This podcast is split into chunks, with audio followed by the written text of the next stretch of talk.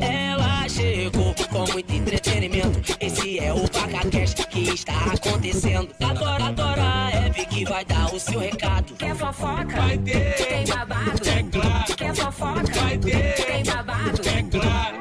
Porque a vida é um vídeo todo cagado. Cada dia uma história, dia um convidado. Cada dia uma história, cada dia um convidado. Vai começar, vai começar. Esse é o pique da Hebe, vaca cash. Não ri.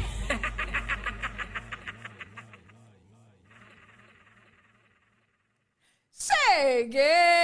Ê, gostei, Vi! Tu tirou antes do, do- de acabar a contagem. Porque acabou a música. É isso que eu chamo de produção eficiente, meu amorzinho. Começou, gente, mais um VacaCast ao vivo. Lembrando que nosso programa é aqui neste canal, ao vivo, toda terça e toda quinta, no novo horário, né? Às 20 horas. E queria agradecer, como sempre agradeço toda semana a nossa parceria incrível com o Bros. Tem todos os nossos convidados e nossa equipe foram testados para Covid. Não podemos descuidar, né, gente? A gente ainda está em pandemia, ainda tem é, uma, enfim, vários casos aí. Então, queria falar para vocês que tem QR Code na tela. Mais do que nunca, você pode agendar a sua sorologia, o seu PCR online, com toda a comodidade aí na sua casa. O Brostem pode ir até a sua casa, fazer a coleta domiciliar, ou você pode agendar também online para poder ir até a unidade do Brostem, fazer o seu exame. E é isso, Brostem. Muito obrigada por essa parceria. Tô muito feliz.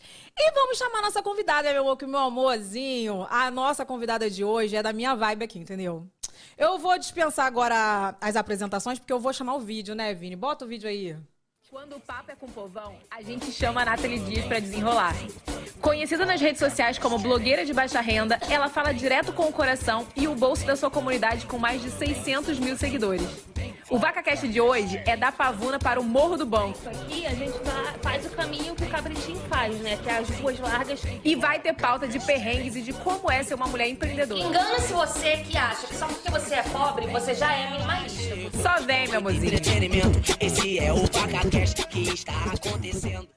Nathalie Dias! Blogueira baixa renda, pelo amor de Deus. E aí, cara, como você está? Ai, eu tô, assim, muito realizada, porque eu te acompanho desde a época que a internet era mato, uns 10, tu já, 10 anos atrás, né? Já, minha filha, eu já captei, eu capinei esse mato, você não Então. tá entendendo. Uns 10 anos atrás, eu tava até calculando quando eu comecei a ter internet na minha casa, né? Porque eu comecei a ter acesso à internet mesmo com 17. Uhum. E aí eu lembro de te acompanhar naquela época. Eu falei, oi, já faz mais de 10 anos? Como assim? Nossa, você tinha 17 anos há 10 anos atrás? Não, há, há 12 anos atrás eu tinha 17. Mas era isso. Eu senti que eu estou ficando velha, entendeu? Você está ficando experiente É. no ramo da internet.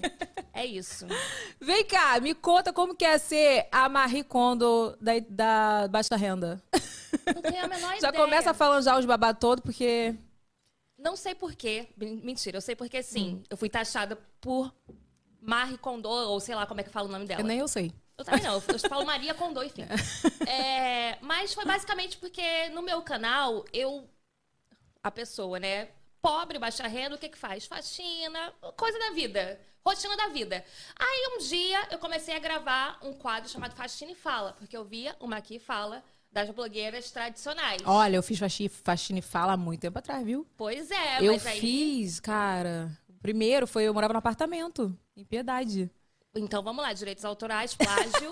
Não, eu digo assim, é, é porque é muito a nossa vibe. Aham. Você é muito a minha vibe, assim. Eu comecei a fazer vídeo na minha casa, assim, no apartamento, né, minha filha? Uhum. Fazendo faxina. Sim. E aí eu, porra, não tem. Ou pode falar palavrão nesse canal? P- Pode? Pouco, assim. Pode, é, pô, pouco pode, Pouquinho. pra não cair nossa monetização. Tá. É, Pode desculpa. com, pode com moderação. Tá, eu vou obrigada. falar, poxa. Então, cara, eu não tinha acesso a grandes coisas, não tinha dinheiro pra produzir um conteúdo muito mirabolante. Eu falei, vou abrir minha- câmera aqui. Na época eu tinha um, um Samsung Duos, uma coisa assim que mal aparecia a minha cara direito. E eu comecei a gravar com o que eu tinha e comecei a subir no canal. Até que um dia os meus amigos foram espalhando, né, de amigo para outra, amigos de amigos, até que eu fui conhecida aí por algumas pessoas e, e tá acontecendo. Tá acontecendo. Eu ia te perguntar assim, como que a internet começou na sua vida? Mas você já acompanhava outras blogueiras, assim?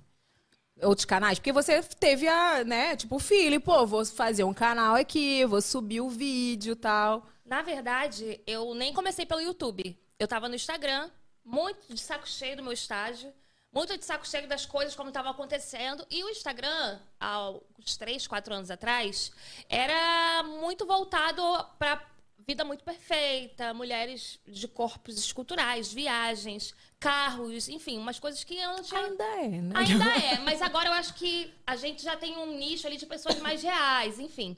Naquela época não tinha quase.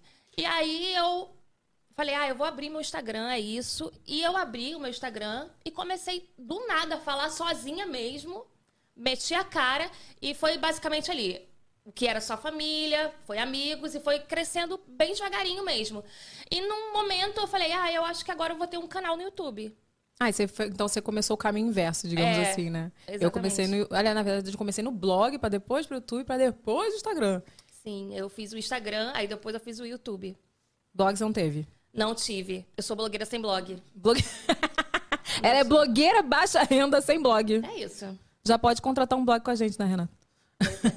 Olha, a pessoa já começou economizando no blog, né? Já começou economizando aí. Né? Porque é caro, menina. O povo, na época que, é, que eu comecei com blog, o pessoal vinha fazer orçamento comigo, o pessoal falava, é caro, né? E é caro mesmo. Fazer É. um site, fazer um blog é caro, não é barato, né? E aí eu lembro também que no- na época dos blogs, tinha uns- uns- umas páginas dos blogs assim que era cheio de frufru, né? Aí eu imagino que quanto mais coisas, devia ser mais caro. Não? Não, não, não. Eu acho que era. Dependia do designer, sabia? É. Tipo assim, antigamente tinha. Eu era famosinha, tá? Né, Renata? Eu era uma das, das, das designers mais famosinha. Era eu, aí na época tinha a Dani Dankizuki. Gente, quem é dessa época aí? Pelo amor de Deus, comenta da época do Evelyn's Place. A Dani Dankizuki também era uma, de- umas de- uma das designers, né? Mais famosas. Ela fazia é, vários famosos também. Evelyn, nessa época, era bem hypadinha, ela fazia todos os, os blogs da F-Hits. Cadê a sua câmera, por favor, que eu quero ver a sua cara hoje? Cadê a cara da nossa produção? A nossa produção tá bonita, né, gente? Aí, ó, todo, todo mundo bonito. Ó, a nossa cortina aqui atrás também é super baixa renda. É isso. É sobre isso, minha filha, porque a gente continua fazendo o quê? Economizando. Porque na hora que o estúdio tava todo pronto aqui, me inventaram que ia ter que botar um negócio preto aqui. Aí eu falei, a gente vai lá no terreirão, vai comprar o metro do pano preto e a gente vai botar aí atrás. Porque é isso, ninguém vê ali os bastidores. É, gente. É sobre isso, Renata. e vem cá, e aí você fez então o canal depois do Instagram. E mas antes de tudo você trabalhava, né? Tipo, conta aí os empregos. os empregos eram baixa renda também? Sim. Meu primeiro emprego foi loja. Vendia sapato, calçava os sapatinhos das pessoas. Que loja? Fala, dá pra falar os nomes O quê? Das lojas. Da loja de sapato, por exemplo. Ai, não quero não. Ah, então tá, não foi quer um dar lugar jabá. horrível. Eu falo em off. Tá, tá. É, E aí, eu trabalhei como vendedora, logo depois eu fui prestar vestibular, comecei a fazer administração, hoje eu sou formada em administração.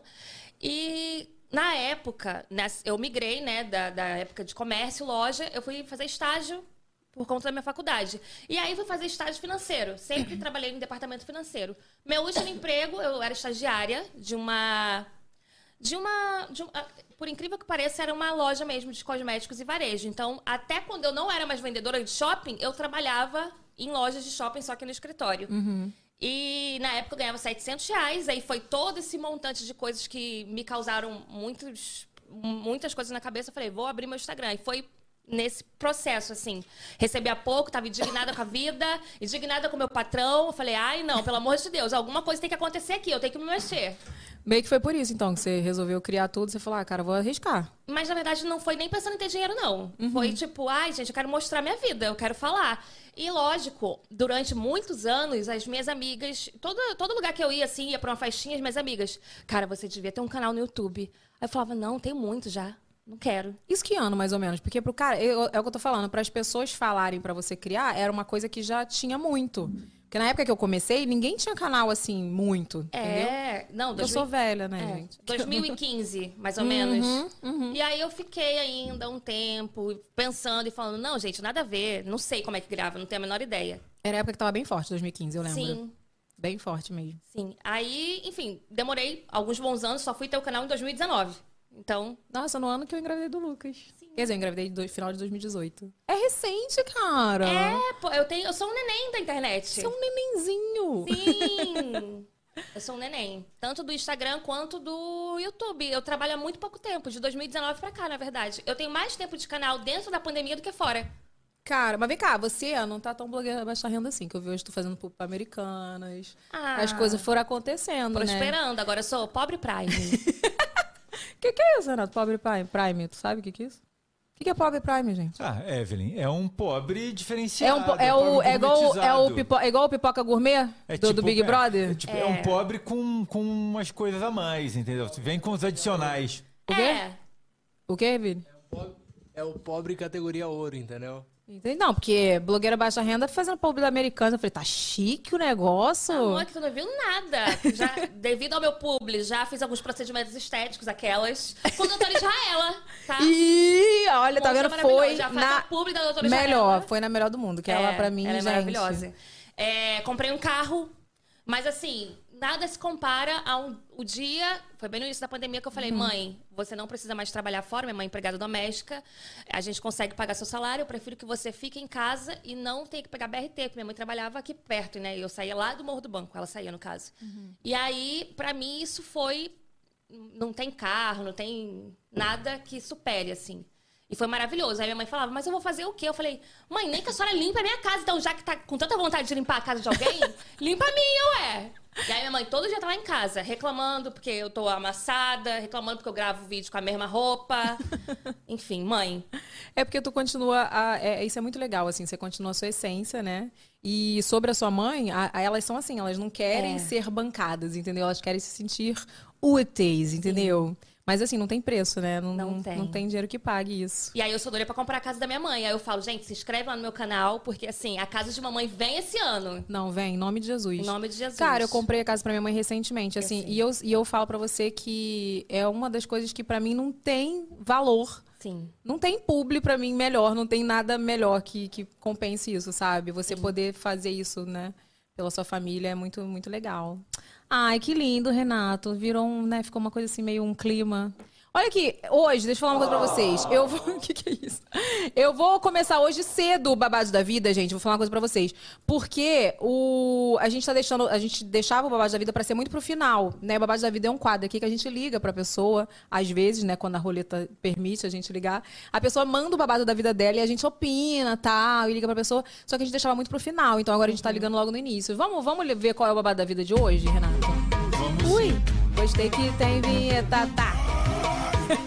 Vamos sim, Evelyn. Mas do aí eu já quero deixar aqui agendado. Pois que não. depois que a gente voltar do Babados da Vida, Ah. eu quero fazer uma pergunta sobre esse assunto, tá? Pode Porque eu- fazer, eu, meu eu tenho querido. que manter. Não, depois do Babados. Porque eu tenho que manter meu nível de hate no chat, pelo amor de Deus.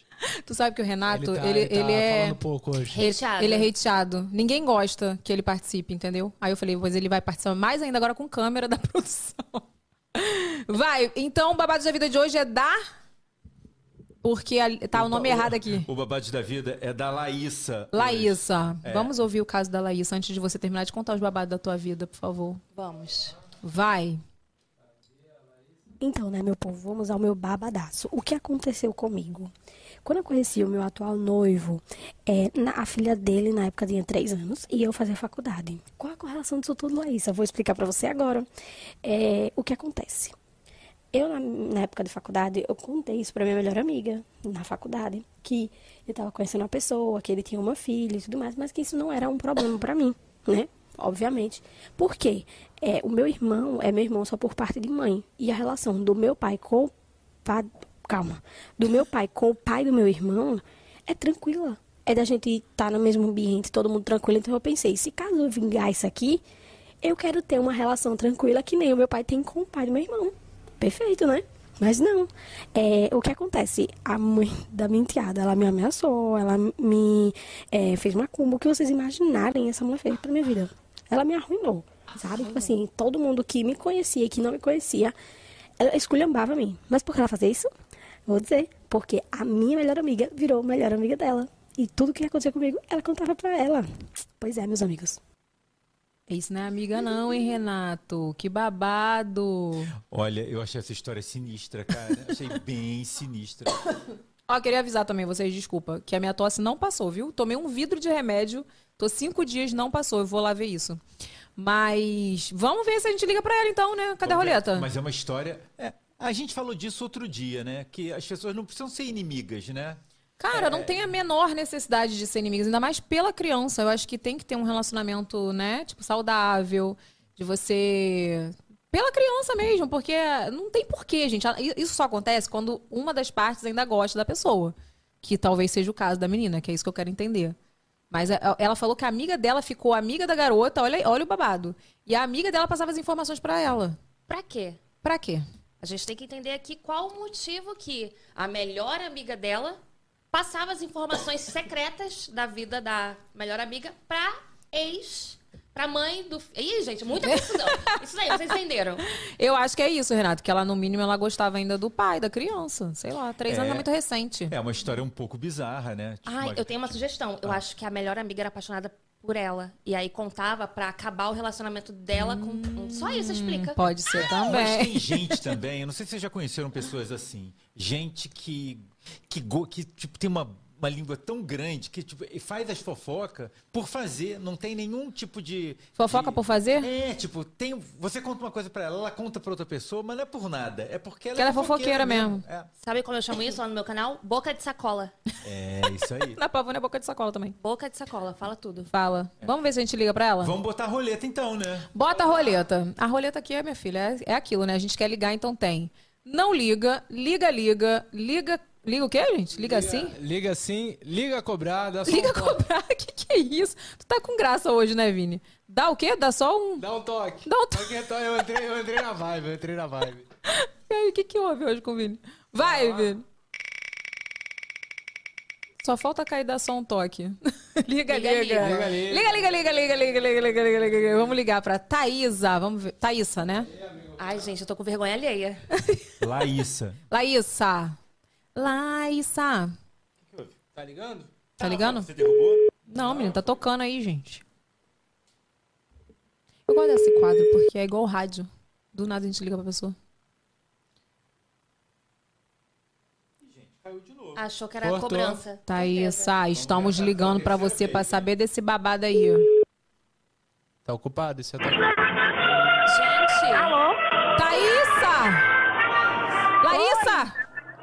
no casamento? Tu tá, tu tá no casamento, Laísa?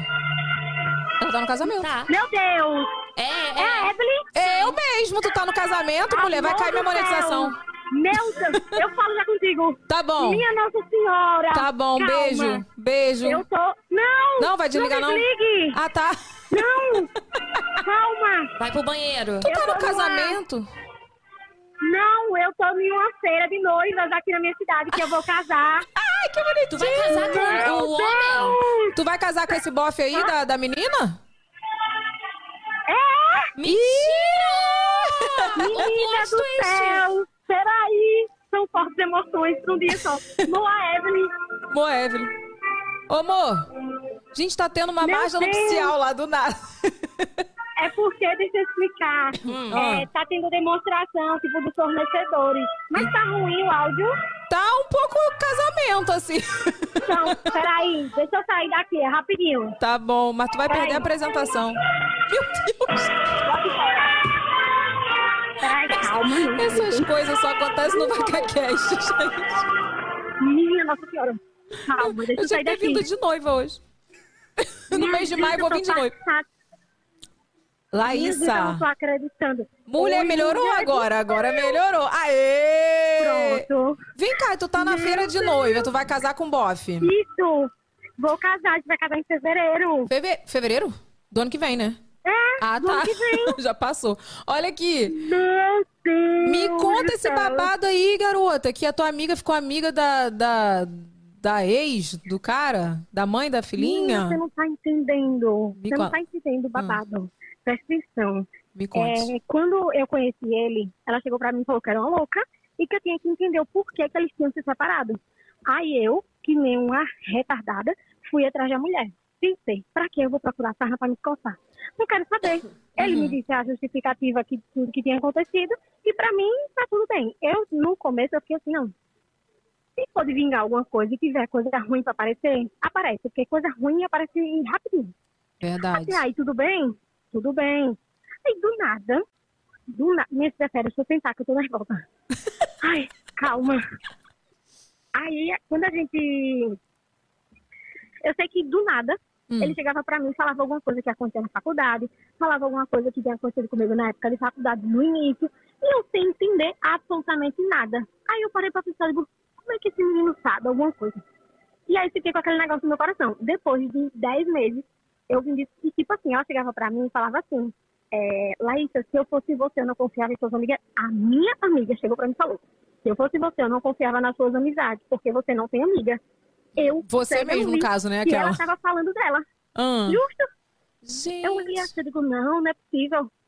Aí pronto, depois de 10 meses, aí eu vim descobrir que é, tudo que acontecia, tipo, se a gente brigasse, eu e ele, aí eu sempre conversava com ela, porque ela era a minha melhor amiga. Uhum. Ela ia, falava pra dele. E ficava esse negócio, leve e traz, leve e traz. Mas tu Eu também boca de mulher- sacola, né, tu? Contando tudo pra ela também. Não se conta tudo pra amiga assim, não, também não, menina. Eu, hein? Não, e assim, depois que a gente se afasta das pessoas, é que a gente vê os sinais que a gente não via. Porque, por exemplo, várias pessoas falavam pra mim assim, abre teu olho que essa menina é invejosa. Abre teu olho que essa menina não presta. Tudo Hum. que, tudo, tudo o que eu fa- fazia, tudo, absolutamente tudo que eu fazia, ela chegava e fazia pra mim. Tá errado isso. Vai dar merda. Olha, se eu fosse você não fazia isso, não. Era sempre isso. Sempre Tá. assim. E eu ficava, meu Deus, E vem cá, mas como é que tu chegou a essa conclusão? O que, que você fez? Você acabou com a amizade com ela? O que, que aconteceu? Porque tu vai casar com o bofe, então, é um Então. sinal que o bofe é legal. Então, aí o que aconteceu? Hum. Ele mandou pra mim que a ex dele, na época ainda que eles se conversavam, né? Porque hoje não tem mais como ter conversa, todo o contato que ele tem é com o avô materno. Uhum. E aí ela pegou e mandou uma foto dessa minha amiga na casa dela. Gente. Eu tô muito confusa aí com ela essa história. ele foi e mandou pra mim. Vem cá, Aí e tu... chegou, mandou a Mas você descobre, desculpa te interromper, que eu sou o Faustão, né, Renata? Não, eu não posso perder o meu posto. Olha aqui. Você, é, como você chegou? em qual conclusão você chegou? É só, você acha que foi inveja mesmo? Ou tipo, tinha um porquê? Eu, eu, diver- eu, assim, quando tudo aconteceu, eu, eu parei para pensar da seguinte forma: é, que ela não queria, é, tipo assim, perder a pessoa que era o pau mandado dela. Porque o que ela dissesse para eu fazer, eu fazia. Hum, entendi.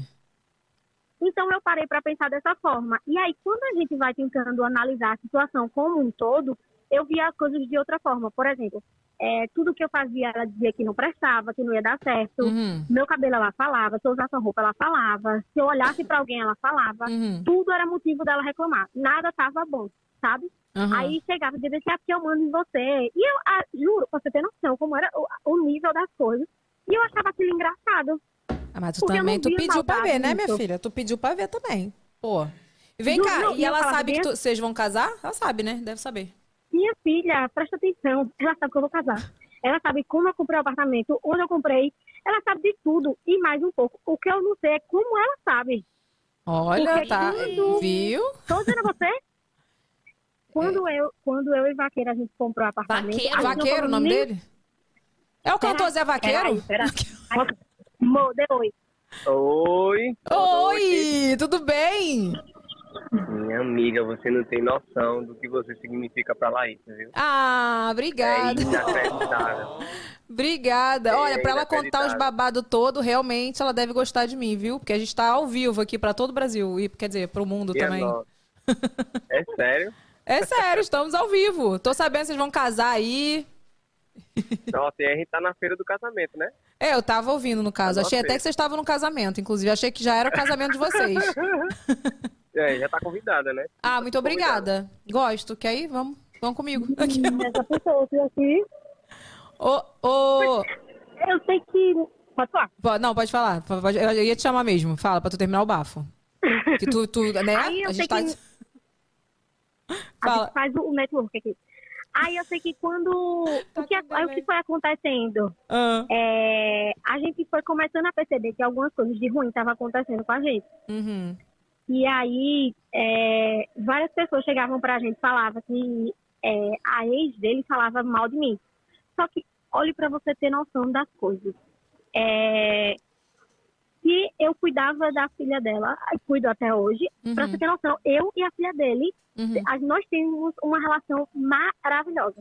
Eu acredito. Eu acho que talvez seja essa a raiva dela. Só que ela tem que entender que mãe é mãe. Sim. Nunca vai ser substituída. Nunca, exatamente. Sabe? Eu não sei se era o receio dela, era esse. Mas pra você ter noção, teve o dia das mães que a filha dele chegou pra mim e fez assim, tia, compra um presente pra minha mãe, pra eu dar ela. Aí eu já com aquele receio, né? Porque tudo, o- juro pra vocês, se a gente é, tá na casa dele, aconteceu qualquer coisa, a culpada é a bruxa, que não presta, que não vale nada. E ela me esculhambava pros quatro cantos do mundo e dizia que se passasse na minha frente ia me matar, passar com o carro por cima de mim e dar ré pra ter a certeza que eu morri. Eita, nós. Não, mas olha só. Eu acho que às vezes, posso te falar uma coisa? Às vezes não é só o Fala. fato dela dela ter inveja até do, do né, da relação que você tem com a filha dele, não. Às vezes né, é uma coisa mal resolvida entre ela mesmo, ela internamente, né? Mas Uhum. eu acho que com o tempo ela vai ver que o melhor para a filha dela, né, que nós como mães a gente quer o melhor para o nosso filho. Ela vai ver que o ideal é isso mesmo, você ter uma relação ótima com o pai dela, com ela e se ela tá num lar que é amada e respeitada, pra ela vai ser ótimo. Então assim, vai passar, meu amor, porque você vai casar e tu ela vai ter que aceitar. Ela só tem dois trabalhos, aceitar e continuar aceitando. Entendeu? No dia das mães eu dei um. Eu, aí quando ela me pediu esse presente, aí eu fui e comprei Ah. é, um hidrato. Juro pra você, eu cheguei pra moça e falei assim: nesse dia que eu tinha comprado um presente pra mim, pra mãe dele e pra uma tia dele, que ele considera como mãe. Aí eu falei Uhum. assim, moça, eu já não sei mais nenhum outro cheirinho. Você tem outro kitzinho desses que a gente compra na Boticário, que é. Eita, meu Deus, não pode falar. Tá rica, hein, minha pagando filha? nada. Tá rica porque Boticário não é barato, não. Aí eu falei assim, moça, você tem outro, outro cheirinho pra me indicar? Aí ela me deu o quê? Aquele de leite, que é da vaca, né? ela levou pro coração, achando que eu tava dela de vaca, bicho. Existe Nossa, eu ia negócio desse. amar. Por que, que tu não pega de volta pra mim? Eu, hein? Tá vendo? Olha aqui, eu acho que o problema. Um cartãozinho até a mão. O problema não está com você, meu amor. O problema está com ela. Agora, bom, é você continuar fazendo a sua parte, né? Uhum. E ela vai aceitar com o tempo. Fica tranquila. Tá bom? Ai, meu Deus, eu tô tão feliz. Mulher, é obrigada, viu, por você ter mandado seu babado. Muitas felicidades pra vocês no casamento ano que vem, né? Ai, obrigada, é sim. Ó, continua aí Eu vendo. fui pra um encontrinho que teve aqui, você... Aonde? Você, Diego. Aqui em Maceió. Ai, Maceió. Nossa, Foi na eu Casa tenho... Leia. Casaleia. Eu acho que eu tava grávida do Lucas, se eu não tô enganada. Foi meu último encontrinho antes do de eu ficar parada, né, pra, na, pra gravidez, aquela. E, Sério? sério. Ó, obrigada por você ter mandado seu babado, viu? E outra coisa, fecha bastante obrigada, desconto aí na sim. feira, porque eu fechei vários Ai, descontos pro meu casamento na feira. Porque feira é barata, Maravilhoso. Renato. Já tô aqui com a adesivinho aqui, ó, da minha cerimonialista. Aí, pra ó. ela. Todo mundo vai perguntar. Tem, tem parceria com ela? Quero desconto. Fala aí, de repente tu fecha um publi aí, fala que eu divulgo. Pe- Pede alguma coisa aí. Manda pra Meu produção. Deus, maravilhosa! Tá bom? Obrigada, viu, por você ter mandado seu Beijo, babado, a garota. Você, meu amor. Beijo. Beijo. Você. Obrigada, tchau. Gente, que babado Sabe é o que eu amo? Que o presentinho de Deus nem é citado. Você vê, menina? É só a ex e a amiga. E o presentinho de Deus? Não é, menina? Mas ali eu achei tá estranho, confuso, hein? Tá Eu confuso. achei estranho esse babado. É, tem, tem, é, tem essa história é um pouco esquisita, né? Um pouco? Um pouco. Mas, Na- Nathalie, deixa eu te falar uma coisa. Nathalie, é, a Crislaine Maiara, ela tá muito preocupada com você. Aqui, na- aqui no nosso chat. Por quê, Você gente? sabe que eu adoro pegar pessoas do chat. Eu sei. O que, que houve com a Ela tá Crislaine? muito preocupada. Crislaine. Ela disse que você está super desconfortável, que você está odiando a história da ligação. Mentira. Que ela está muitíssimo preocupada. Manda um recadinho pra ela.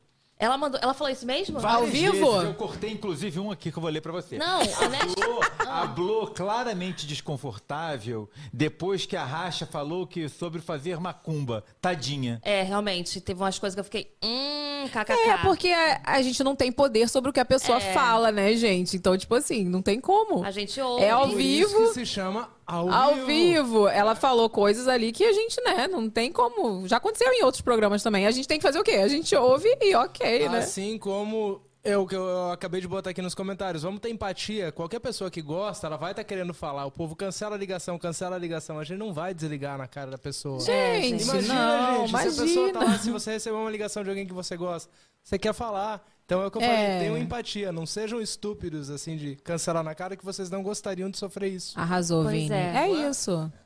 Não, mas eu não fiquei desconfortável, não. Mas tá fiquei... tudo bem, né? Tá tudo bem, né? Só pra ela ficar Então, tranquilinha. eu Ela não- ficar tranquila que ela tá muito preocupada. Eu não fiquei Hum. desconfortável. Eu só fiquei confusa, porque era uma história com muitas nuances. Muitas nuances. E aí o Tá presentinho de Deus não foi citado, eu só ficava ali, ó. Não, e é exatamente isso. Ela fala. é, Isso é muito normal, né? Tipo assim, Muito. acontece de ficar a briga ali só os focos, as Uhum. mulheres, Uhum. e o cara tá assim, ah, valeu, ninguém quer saber. o vaqueiro. Vocês falaram uma coisa. Eu achei que era o cantor, Zé Vaqueiro. É, vocês falaram uma coisa certa que eu pensei, tipo, o homem do nada aparecia com umas histórias sobre a vida dela. Vocês pegaram, você pegou isso, né? Hum. Peguei, tá É, aqui, ó. O homem aparecia com as histórias sobre ela. Quem contou pro homem? Hum. Né? Né, gente? Não podemos entrar nesse mérito. Não sabemos, Mas ela vai investigar. casar, que ela seja muito feliz. A gente não tem nada a ver com isso. Ela contou o babado aqui, a gente é pra opinar, mas também não é pra opinar tanto, entendeu? É Porque a gente isso. não quer destruir nenhum lar. Exatamente. É, ela vai casar, o que importa, ela tá feliz. Agora, eu, Evelyn, estaria mais preocupada. Falei isso no meu, meu. Acho que meu último vídeo de Maqui Fala.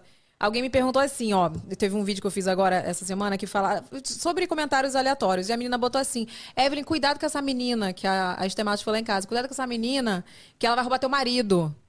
Aí eu falei assim: meu amor, eu não tenho medo da Esté, não tenho medo de ninguém. Quem me deve satisfações é o Diego. Né? E tipo assim, as pessoas elas têm mania automaticamente de atacar a mulher. Então, assim, é, é até uma coisa pra gente refletir aqui hoje, no programa de hoje. É, a gente não quer, né, tipo, é, como é que fala? Entrar neste mérito da questão aí da menina, né, que ela fez a... Ela contou o babado dela to- toda, né, com a maior sinceridade do mundo. Mas eu, Evelyn, estaria muito mais preocupada em saber a parte dele, como que tá e tal, né, tais assuntos ele ficou sabendo, tá, tais coisas, tais, tais informações né? Porque do que a menina, porque ela não tem nada comigo, amiga, meu amor, amiga é amiga, né? Concorda ou eu tô falando besteira? Tá falando, tá corretíssima. Obrigada. E pontuando aqui, um, só pra concluir o negócio da Esther. Engraçado, né, que a Esther rouba marido, mas aí o cara que também tá nesse rolê não é citado. E a outra parte também era compromissada, né? Nenhum momento, você acredita? Nenhum. No programa dela aqui, eram, as perguntas eram totalmente voltadas para ela. Como se o que ele fez não tá errado, mas ela tá. Ai, gente, ai. Entendeu? E assim, é. Muda Brasil. Muda, hashtag muda Brasil. mas olha aqui, tu queria fazer uma pergunta pra ela, o que que é? Queria, queria. é, é, Em relação ao seu antigo trabalho, tipo, você teve um, um trabalho antes. Tipo, você teve vários trabalhos, não vou falar que teve um trabalho só, né? Teve vários trabalhos antes. E você teve um trabalho antes de se dedicar à, à internet. Sim. É, o que que te deu? Qual foi o estalo que te deu que naquilo ali, tipo, não, isso aqui não dá mais pra mim? Eu- Ah, é uma longa história. Vamos, Pode bora. contar. A gente tem até amanhã. Tá. Eu estagiava numa empresa de varejista de cosmético e eu era a responsável pelo departamento financeiro. Já começa errado, porque a estagiária não pode ser. Ai, já vou fazer aqui o esposa do meu antigo chefe. É, mas, enfim, vou falar e depois eu falo o que eu gostaria. Trabalhava como estagiária no departamento financeiro, mas era responsável pelo setor porque só tinha eu. É, e durante alguns anos eu fui só estagiária, e aí chegou um momento em que meu chefe falou assim: Nath, a gente precisa que você aumente a sua carga horária, mas a gente não vai te efetivar, a gente vai aumentar a sua bolsa. E eu falei: ok, tô precisando. Eu ganhava 700 reais e ia ganhar mil. Então, assim, para pessoa que né, é pobre, porque eu era bem ferrada. É, de grana, né, no caso. Qualquer aumento é bem-vindo, É, aí e eu tava com um problema dentário, e aí eu tinha que ir no dentista, e eu não tinha dinheiro, enfim, era uma coisa. Eu falei, pô, claro que eu aceito, enfim. Passou-se algum tempo, chegou dezembro. Dezembro é a época que as lojas mais vendem, né? Tipo, pô, comércio. E aí eu fui fazer o pagamento de todos os funcionários do 13 terceiro. E aí, naquela lista, eu não vi o meu nome. E eu falei, cara, eu não tenho direito a 13 terceiro. Eu tô trabalhando tanto quanto essas pessoas aqui no escritório e não tenho direito a 13 terceiro. Aí, pro pobre ficar alterado é falar de dinheiro, né? E eu falei, hum, isso tá errado. Já mandei mensagem pro meu chefe e falei, olha, a gente precisa conversar. Porque eu já fiquei muito indignada, porque eu não tinha recebido o meu 13 terceiro, não tinha direito a FGTS, todas as coisas que, se eu fosse carteira assinada, eu tinha direito. E aí, meu chefe mandei uma mensagem, falou assim, olha, quando você vir pro escritório, porque ele não ia todo dia, quando você vir pro escritório, eu gostaria de conversar com o senhor. Enfim. Chegou o dia, sentei lá, ele me chamou pra ir num lugarzinho tomar um café. Aquelas. É, tomar um café, mas era literalmente um café. É, sentei lá e expliquei, né, que, poxa, eu fui lá respaldada de lei, porque eu sou nerd, eu vou com a informação completa. Gosto assim, minha filha. Olha, estagiário não pode trabalhar nove horas por dia. Estagiário só pode trabalhar até seis. E aí ele pegou e falou a seguinte coisa. Aí tá, calma, antes disso eu falei, gostaria de ser efetivada, carteira assinada para ter meus direitos. Se eu vi que eu não tinha décimo terceiro, eu fiquei muito triste. E aí ele me falou a seguinte coisa. Acabei de beijar o microfone. Tá limpo Pode, de, pode de beijar. Covid, tá, né? Não, tá. É, Tá esterilizado. Aí é, ele falou a seguinte frase: Olha, eu não estou obrigando você a ficar duas horas a mais todo dia. Aí eu olhei pra cara dele e falei: Então, meu anjo, eu não quero mais ser efetivada, não. Eu estou pedindo minha demissão. Você que se vire sozinha nesse Natal. Sozinho, no caso. Sozinho nesse Natal. Lógico. Falei tudo que tinha pra falar. Chorei, chorei, porque eu sou aquela pessoa que fala e chora. Mas falei Fico tudo que pensando, tinha pra como falar. que eu vou pagar meus boletos? Não. Falei, e aí, em vez de. Enfim, foi uma, uma conversa que começou para eu ser efetivada, acabou falando: olha, tal dia eu saio, pra mim não dá. E ele, não, eu pago o retroativo do FGTS, 13 terceiro, com medo de botar na justiça. Só que, paralelamente, isso foi em dezembro, e em outubro eu comecei a criar conteúdo pro Instagram. E, por sorte, um banco, eu fui fazer um tipo um talk, assim, como revelação do ano. Tipo, ai, a gente achou essa menina, a gente queria trazer ela e levar ela como revelação do ano na Ai, internet. legal. Foi bem legal. E aí eu fui pra São Paulo pela primeira vez, eu andei de avião pela primeira vez. Foi uma Ah. coisa assim bizarra, de maravilhosa, eu nunca imaginei. E eu conversava com o meu chefe, né? Eu falava assim: olha, eu tô começando a fazer conteúdo pra internet. E ele, nossa, acho que você tem maior jeito e tal.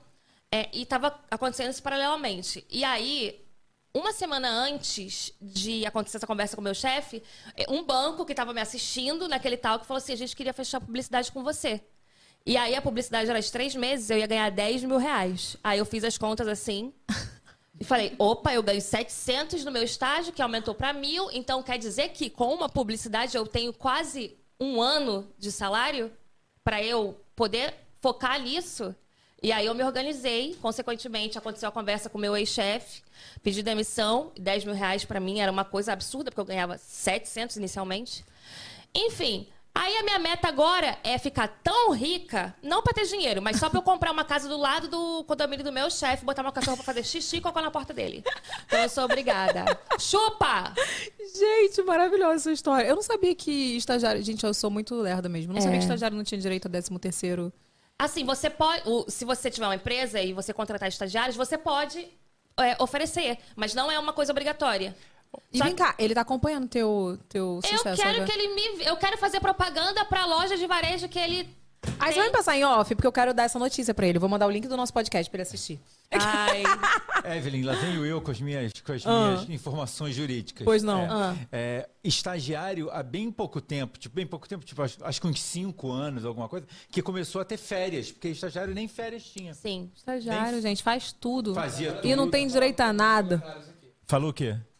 Custa, é, tem a bolsa, o 13 terceiro bolsa estágio aqui, é o que o pessoal tá falando. Nossa, porque assim, eu fui- a minha vida foi ser estagiária também, minha filha. Sim. Porque o povo não queria que, que contratar. Tem muito isso, né? Esqueminha. Tipo assim, bota aí como estagiária pra pagar menos, fazer tudo e não ter direito a nada. Tipo Pois isso. é.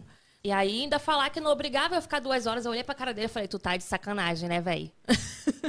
E aí, ele ficou- mas ele ficou. Hoje vocês não. Hoje eu quero ver ele bem longe de mim. Eu quero que ele me veja na televisão, quero que ele me veja nos comerciais. Você vai me passar o contato pra poder a gente esfregar na, na cara dele o podcast? Você Em aqui? off, em Tá, e me passa, por favor. É famoso? Nada. É uma pessoa muito rica, do meio da- da- dos shoppings e tal, varejista. Não, mas de repente eu conheço, porque eu já trabalhei, né? Muito tempo também, loja. Ai, não sei, depois Quem eu falo. sabe, aquela. Vamos começar, assim, assuntos de... Vamos, vamos passar para assuntos do coração, assim, família.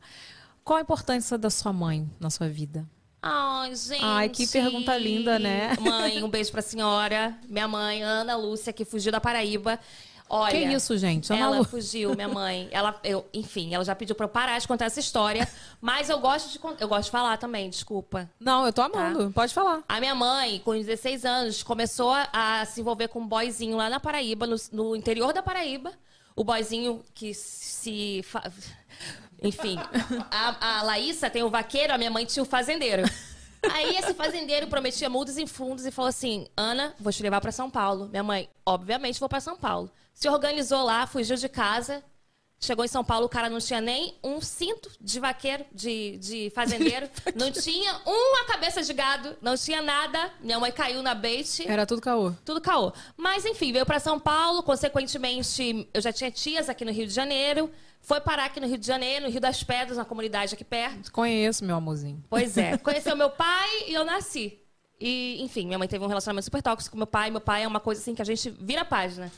E a minha mãe, uma pessoa extremamente maravilhosa, é, vivia um relacionamento tóxico, abusivo com meu pai. Quando ela se separou do meu pai, ela tinha a minha idade hoje. E aí se separou tendo dois filhos. Ela tinha 29 ou 28. Comigo e com meu irmão. Nunca tinha trabalhado. Ela não tinha nem RG porque meu pai não deixava ela tirar. Não deixou. Nossa. Bizarro. E aí foi começar fazendo faxina na casa de um, na casa de outro, até que minha mãe ficou até pouquíssimo tempo é, sendo empregada doméstica, né? Faxineira. E agora eu consegui tirar ela e, como eu disse, essa é a minha maior satisfação, assim. E aí, para além de contratar a minha mãe, a minha mãe é minha sócia hoje. Então a gente divide tudo, assim, 50%. Ela não entende nada, mas aí eu falo, mãe, assina aqui. e ela assina, ok. Não, maravilhoso isso. Mas você não quer entrar nesse assunto, mas a gente tem que entrar, né? Aquela. É. Não, eu acho importante você falar, até pra alertar, contar um pouco sobre a sua, né, sobre a sua história, como a relação Uhum. com, seus, com seus irmãos. Você tem mais de um irmão? Eu tenho só um. Só um irmão. Aham. E a relação com seu pai também. Como que foi isso tudo, assim? Ai, meu pai sempre foi muito conturbado, assim. É, Enquanto minha mãe era casada com meu pai, a gente tinha uma relação horrível, porque a gente acompanhava todos os tipos de agressão, né? Enfim, todos os tipos de violência. É, Mas. Até quantos anos vocês? Desculpa te Eu tinha nove. Nove. É, Nove. novinha, né? É, aí minha mãe se separou do meu pai e a gente foi morar em um um lugar. Quando minha mãe se separou, não tinha dinheiro, nunca tinha trabalhado, como eu disse. A gente foi morar em um lugar que era menor do que esse estúdio aqui. E aí a gente tinha um colchão velho. Minha mãe tinha trabalhado um mês, aí comprou o fogão. A caixa do fogão era o nosso guarda-roupa. E alguém tinha uma geladeira velha. E aí a gente foi. Mas, cara, honestamente, esse espaço, esse lugar que tinha rato, enfim, eu já contei todas essas, histórias lá no meu canal. É, passava rato, porque era de telha, passava naquela madeira que segura a telha. Os ratinhos, eu tenho trauma de rato hoje, por conta dessa vivência. Mas, enfim, mil vezes morar nesse, nessa kitnet, com todas as nossas dificuldades, com o ratinho, do que estar dentro da casa do meu pai. Então, assim, foram momentos de- muita felicidade. Apesar de todo, tudo acontecendo ao redor, tu- tudo de ruim, né? Que a gente tinha vivenciado ali. Mas estar naquele espaço, mesmo que financeiramente é, inferior o que a gente vivia quando era casada com meu, quando minha mãe era casada com meu pai, era muito mais feliz, porque a gente via a alegria no olhar da minha mãe. Harmonia, né? Nossa, e minha mãe se descobriu. Tipo assim, o que ela não viveu quando fugiu da Paraíba com 16 anos, ela se viu, ok, estou solteira, vou para os forróis. E aí minha mãe ia pro forró quinta, sexta, sábado, domingo. E segunda eu falava, mulher, como é que tu consegue? Enfim, era maravilhoso. Foi uma época assim de. A gente passou um sufoco, tá? Não quero romantizar, a gente vive, passou assim. O, o- sofreu pão que o diabo amassou. Principalmente porque meu pai ainda terrorizava a nossa vida. Mas. Ele não aceitou, assim, tipo, depois. nossa, não, nunca aceitou. E aí, em 2010, meu pai faleceu. E eu vou falar uma coisa polêmica, mas meu pai falecer foi uma das coisas que mais tranquilizou a minha vida e da minha mãe. Porque a gente vivia numa situação de medo e a gente. Enfim, meu pai. Coisas ilegais, que não podemos falar aqui, estamos no YouTube. Mas a gente tinha medo de morrer. Assim, a gente não consegue compreender hoje como a gente está viva. Por que meu pai não matou a minha mãe, por exemplo, sabe? Pesado. Coisas de Deus, assim. É, a gente não sabe explicar. Não sabe? Porque ele era extremamente violento, assim. Enfim, sobrevivemos e ele morreu, que Deus o tenha. Mas agora a minha vida é com a minha mãe e eu amo que minha mãe não tem um problema psicológico, tá? Eu sou toda bagunçada, eu tenho ansiedade, depressão, TDAH, tudo, tudo a- bagunçou minha cabeça, como criança também acompanhando tudo aquilo. Eu e ia te minha perguntar mãe... isso. Você acha que foi um pouco sobre tudo isso que Completamente. você... Completamente. E minha mãe não tem um problema psicológico, que eu acho ótimo, porque já basta uma. Maravilhosa, né? Olha aqui, e eu ia te perguntar isso. Você acha que um pouco dessa, dessas experiências que você passou, um pouco não, né? Todas essas experiências que você passou, é, ajudou, contribuiu para essa tua vontade de buscar mais para sua vida, né? Tipo, e batalhar. E porque, cara, é, eu lembro que quando a Esté veio aqui, ela falou, ela passou por uma situação parecida, assim, com a mãe dela, né? E ela Uhum. falou isso, que a vontade dela, quando ela saiu de casa, foi essa, de batalhar e conseguir as coisas, porque ela falou, cara, eu preciso ajudar minha mãe, eu preciso crescer também, sabe? Ajudar minha família. Você acha que isso contribuiu um pouco? Completamente. Mas é, a- não, nesse processo não foi trabalhar com a internet. Para mim sempre foi estudar. E aí consegui uma bolsa de 100% da faculdade, me formei administradora. E aí eu fui ao- eh, agarrando essas coisas, né? Então, para mim, educação sempre foi minha ferramenta de transformação social. Logicamente, veio a internet, e que é uma outra ferramenta de transformação social. A gente vê pessoas pobres que estão prosperando e ficando multimilionárias e abrindo empresa, enfim. É, mas eu via mais o estudo, assim. Mas eu sempre, sempre tive comigo que eu ia alcançar as coisas que eu tô alcançando hoje. Eu não imaginava como, nem que seria tão rápido.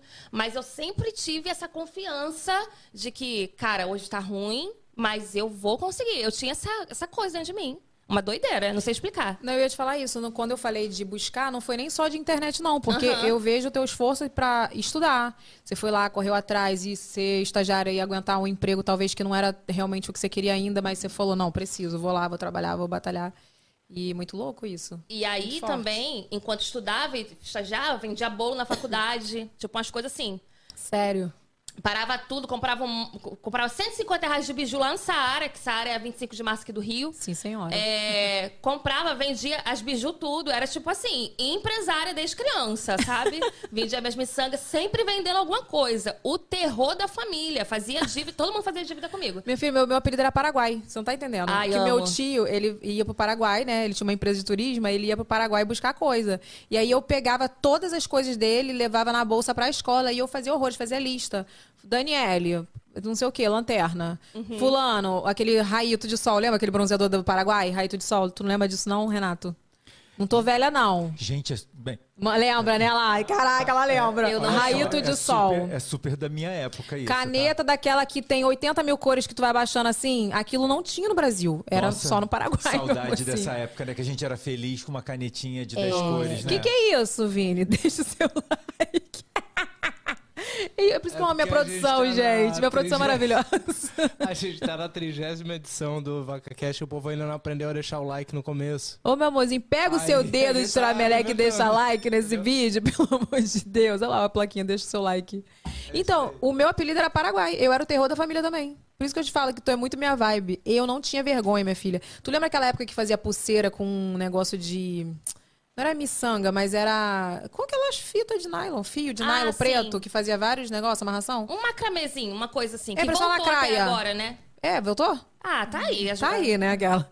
Tipo uma lacraia, assim, eu fazia aquilo pra vender, minha filha. É isso. Eu fazia teatro em casa pra poder vender pros meus pais. Eu sempre fui empreendedor. Meu negócio era o dinheiro. Eu cobrava um real. Sempre foi jabazeira. então. Jabazeira, não é nem Jabazeira. empreendedora, não. Jabazeira. Meu negócio é fazer o jabá. Falando em jabá, vamos pro momento jabá? Eu queria fazer uma pergunta. Vai, Renato. Gente, pode xingar o Renato, tá autorizado. É, É. Pode. Vai sabe, lá, sabe, chato, ó, fala. sabe o que eu tô sentindo da, da Nathalie? Que a Nathalie, ela acha que ela fala muito. Você acha que você fala muito? Eu acho. E aí você tá resumindo as histórias. Ai, foi mal. Não, porque você, Eu acho que você você, tá você fala histórias. muito bem, suas histórias são maravilhosas, mas eu sinto que tu fala, não, deixa eu falar rápido pra, pra eu contar tudo, senão eu não vou contar, ela vai achar que eu tô falando muito. Pô, Nathalie, a gente quer saber. Gente, as minhas histórias têm muitas nuances. A Aí gente se eu for gosta de entrar em tudo. A gente quer saber as nuances. Tá. Aquela. No, pro- no próximo. Bloco, aquela. Eu, eu, eu foco em. É, Fala, eu Faustão. um eu sou muito comentarista e, e tem um- sempre um momento que eu enalteço convidado, né? Uhum. Isso já é uma, uma característica aqui do nosso podcast. Pois não. É, é, com a Nathalie falando, é, a, gente, a gente, ela representa bem um- um- uma persona brasileira. Que né? bonito, Que é persona. a- eu sou muito culto, você sabe, né? Só que não, eu culto. É. que é a que é a pessoa que sobrevive, né? Tipo, é, é, muitas pessoas e a gente tipo, tem várias tem, tem pessoas que não têm noção de como de qual é a realidade do país que a gente vive. Elas vivem dentro de uma bolha.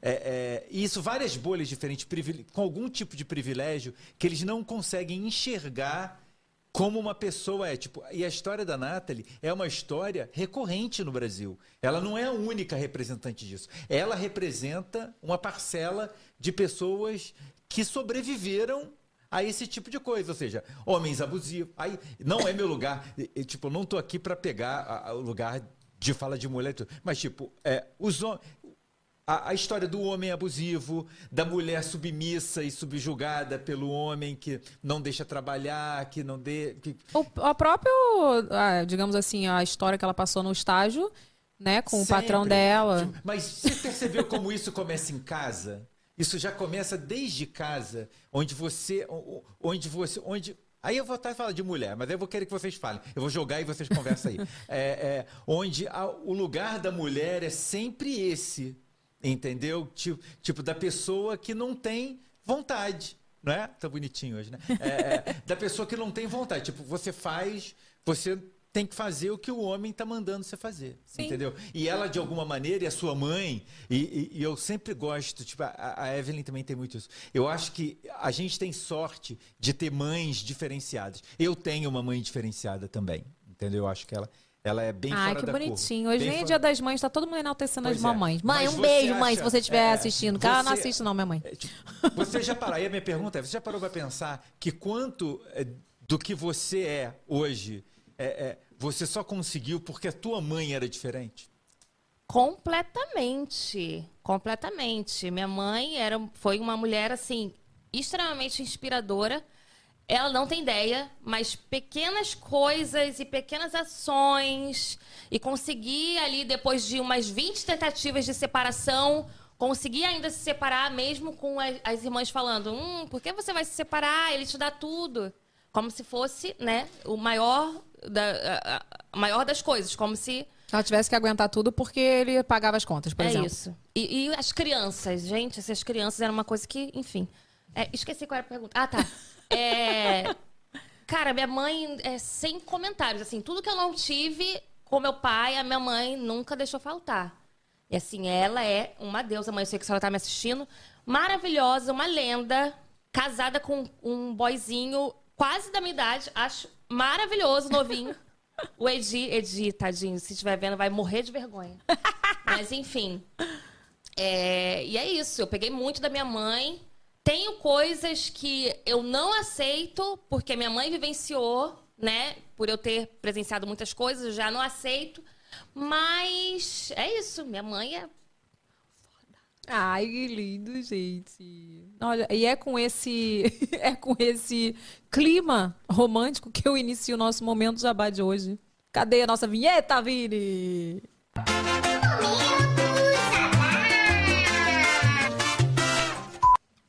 Momento jabá de hoje, meu amorzinho, é da nossa querida Ingrid Sorridente, que eu tenho que falar aqui pra vocês. Tem vídeo, Vini?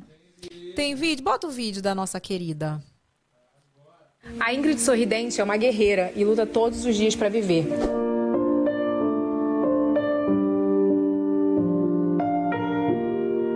Ela tem a síndrome de Leigh e precisa de muitos cuidados especiais. Você quer ajudar a Ingrid? Acesse o site da Tudo com Nome e conheça os produtos que fizemos com esse propósito. Além das garrafinhas personalizadas, acabamos de lançar o kit estojo com talheres nas cores verde, azul e rosa. Acesse o QR Code que está na tela e faça sua parte.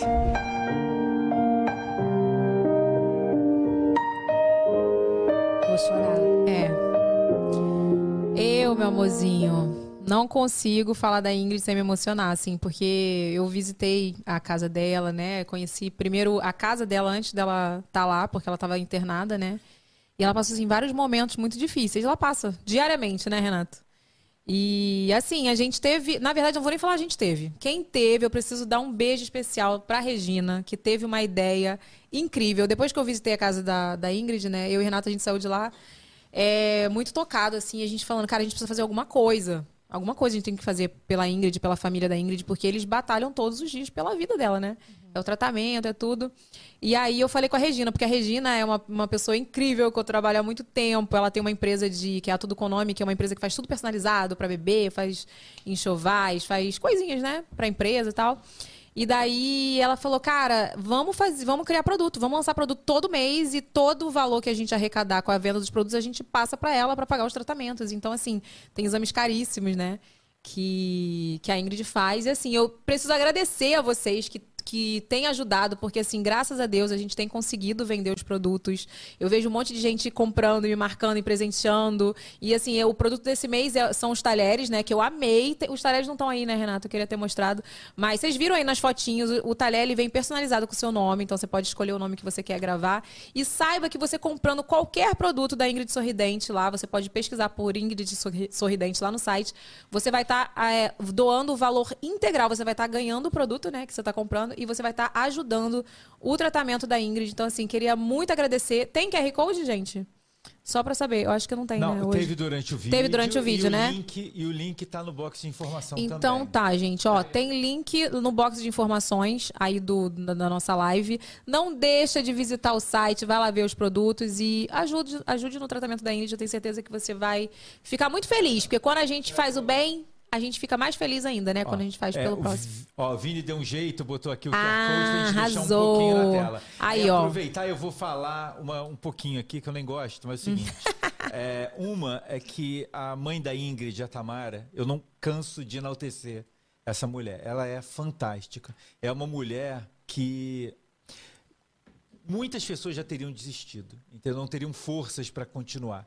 E ela continua, ela, ela ama essa filha dela. É, é uma coisa, você vê, você vê quando ela fala da filha, tudo. que ela- Gente, é, é, é amor. por- E ela é uma pessoa muito alegre, Muito tá? Ela me alegre. manda altas mensagens assim: olha como a nossa princesa tá hoje, Exatamente. super feliz. E assim, eu queria ter um, um pouquinho dessa, desse ânimo que ela tem, assim, passando pelo que ela passa, sabe?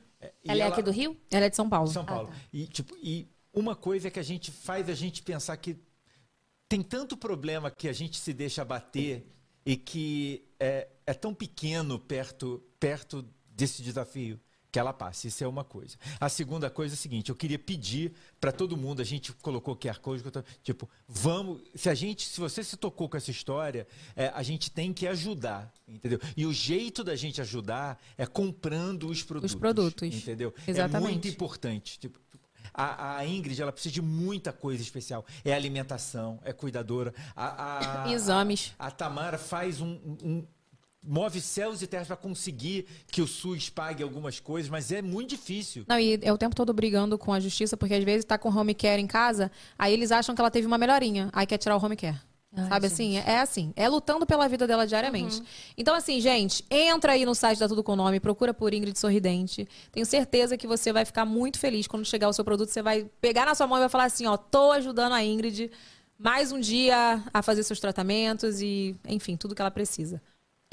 Desculpa, a minha começou. Falei pra vocês que ataca 9 horas da noite, ó. 9 horas, Nove- certinho. Pontual a tosse. É isso, sobre isso, gente. Vem cá, e Zeca? É estrela do seu canal? O Zeca é o patrão, né? O dono.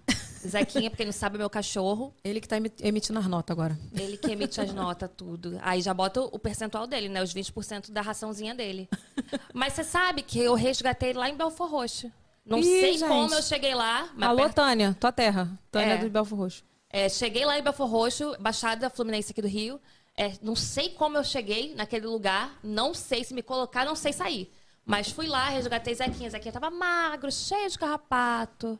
Uma coisa assim, eu não tinha... Não, não tinha literalmente um real pra comprar ração. Eu fui pedindo assim, prima, outra pessoa, um dava sabonete, um dava ração. E aí hoje o Zeca é o Esse chefe de tudo. né? Inclusive hoje ele foi tomar banho, cortou as unhas. Hoje foi dia do banho do perna longa também. Sim. Pet do Brad foi lá em casa, dar banho. Amo. Olha aqui. é, vida pessoal e criação de conteúdo é a mesma coisa pra você? se mistura um pouco, né? Eu aprendi há pouquíssimo tempo a ter mais cuidado com o que eu exponho, principalmente de relacionamento amoroso, assim. Porque eu tive um término de uma relação de muitos anos, de quase nove anos, e esteve muito. Ia te perguntar sobre isso. Pode contar como é que foi essa transição pra galera do canal e tal. Aham. É, aí teve esse processo de que Guilherme, meu ex, a gente é super amigo, é, sempre esteve muito presente no meu canal, então as pessoas sentiram muita falta. E aí, quando eu falei, né, quando eu anunciei, a gente já estava ensaiando essa separação há algum tempo, porque a gente já não estava muito legal, mas sempre se respe- respeitando como amigo. Só que as pessoas, meio que por, por ver os vídeos ou estar ali nos stories diariamente, as pessoas achavam que elas podiam opinar ao ponto de falar. Meu, o sucesso subiu a cabeça dessa menina.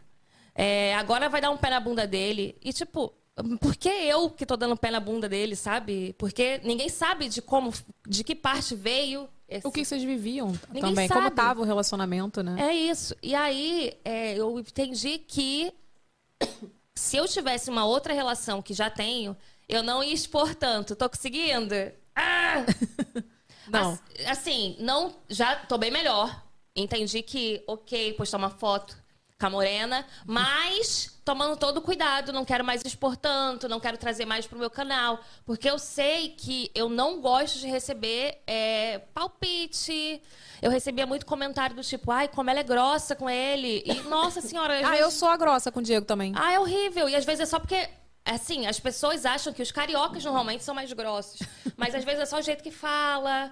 Enfim. Às vezes realmente a gente tá sendo um pouco grossa, mas a maioria das vezes não. Aí, Ele não, né? O Diego vira e mexe pra mim, ah, cala a boca, no meio do É. vídeo. Ele não, só eu que sou a grossa. É isso, a doida. Aí eu falo, tá querendo cuidar, né, querida? E aí é isso. Aí eu falei que agora eu vou ter esse ma- mais cuidado, assim, não expor tanto as- os meus. Meus próximos, no caso agora, eu só quero esse, tá? Fernanda, você que tá vendo aí. É...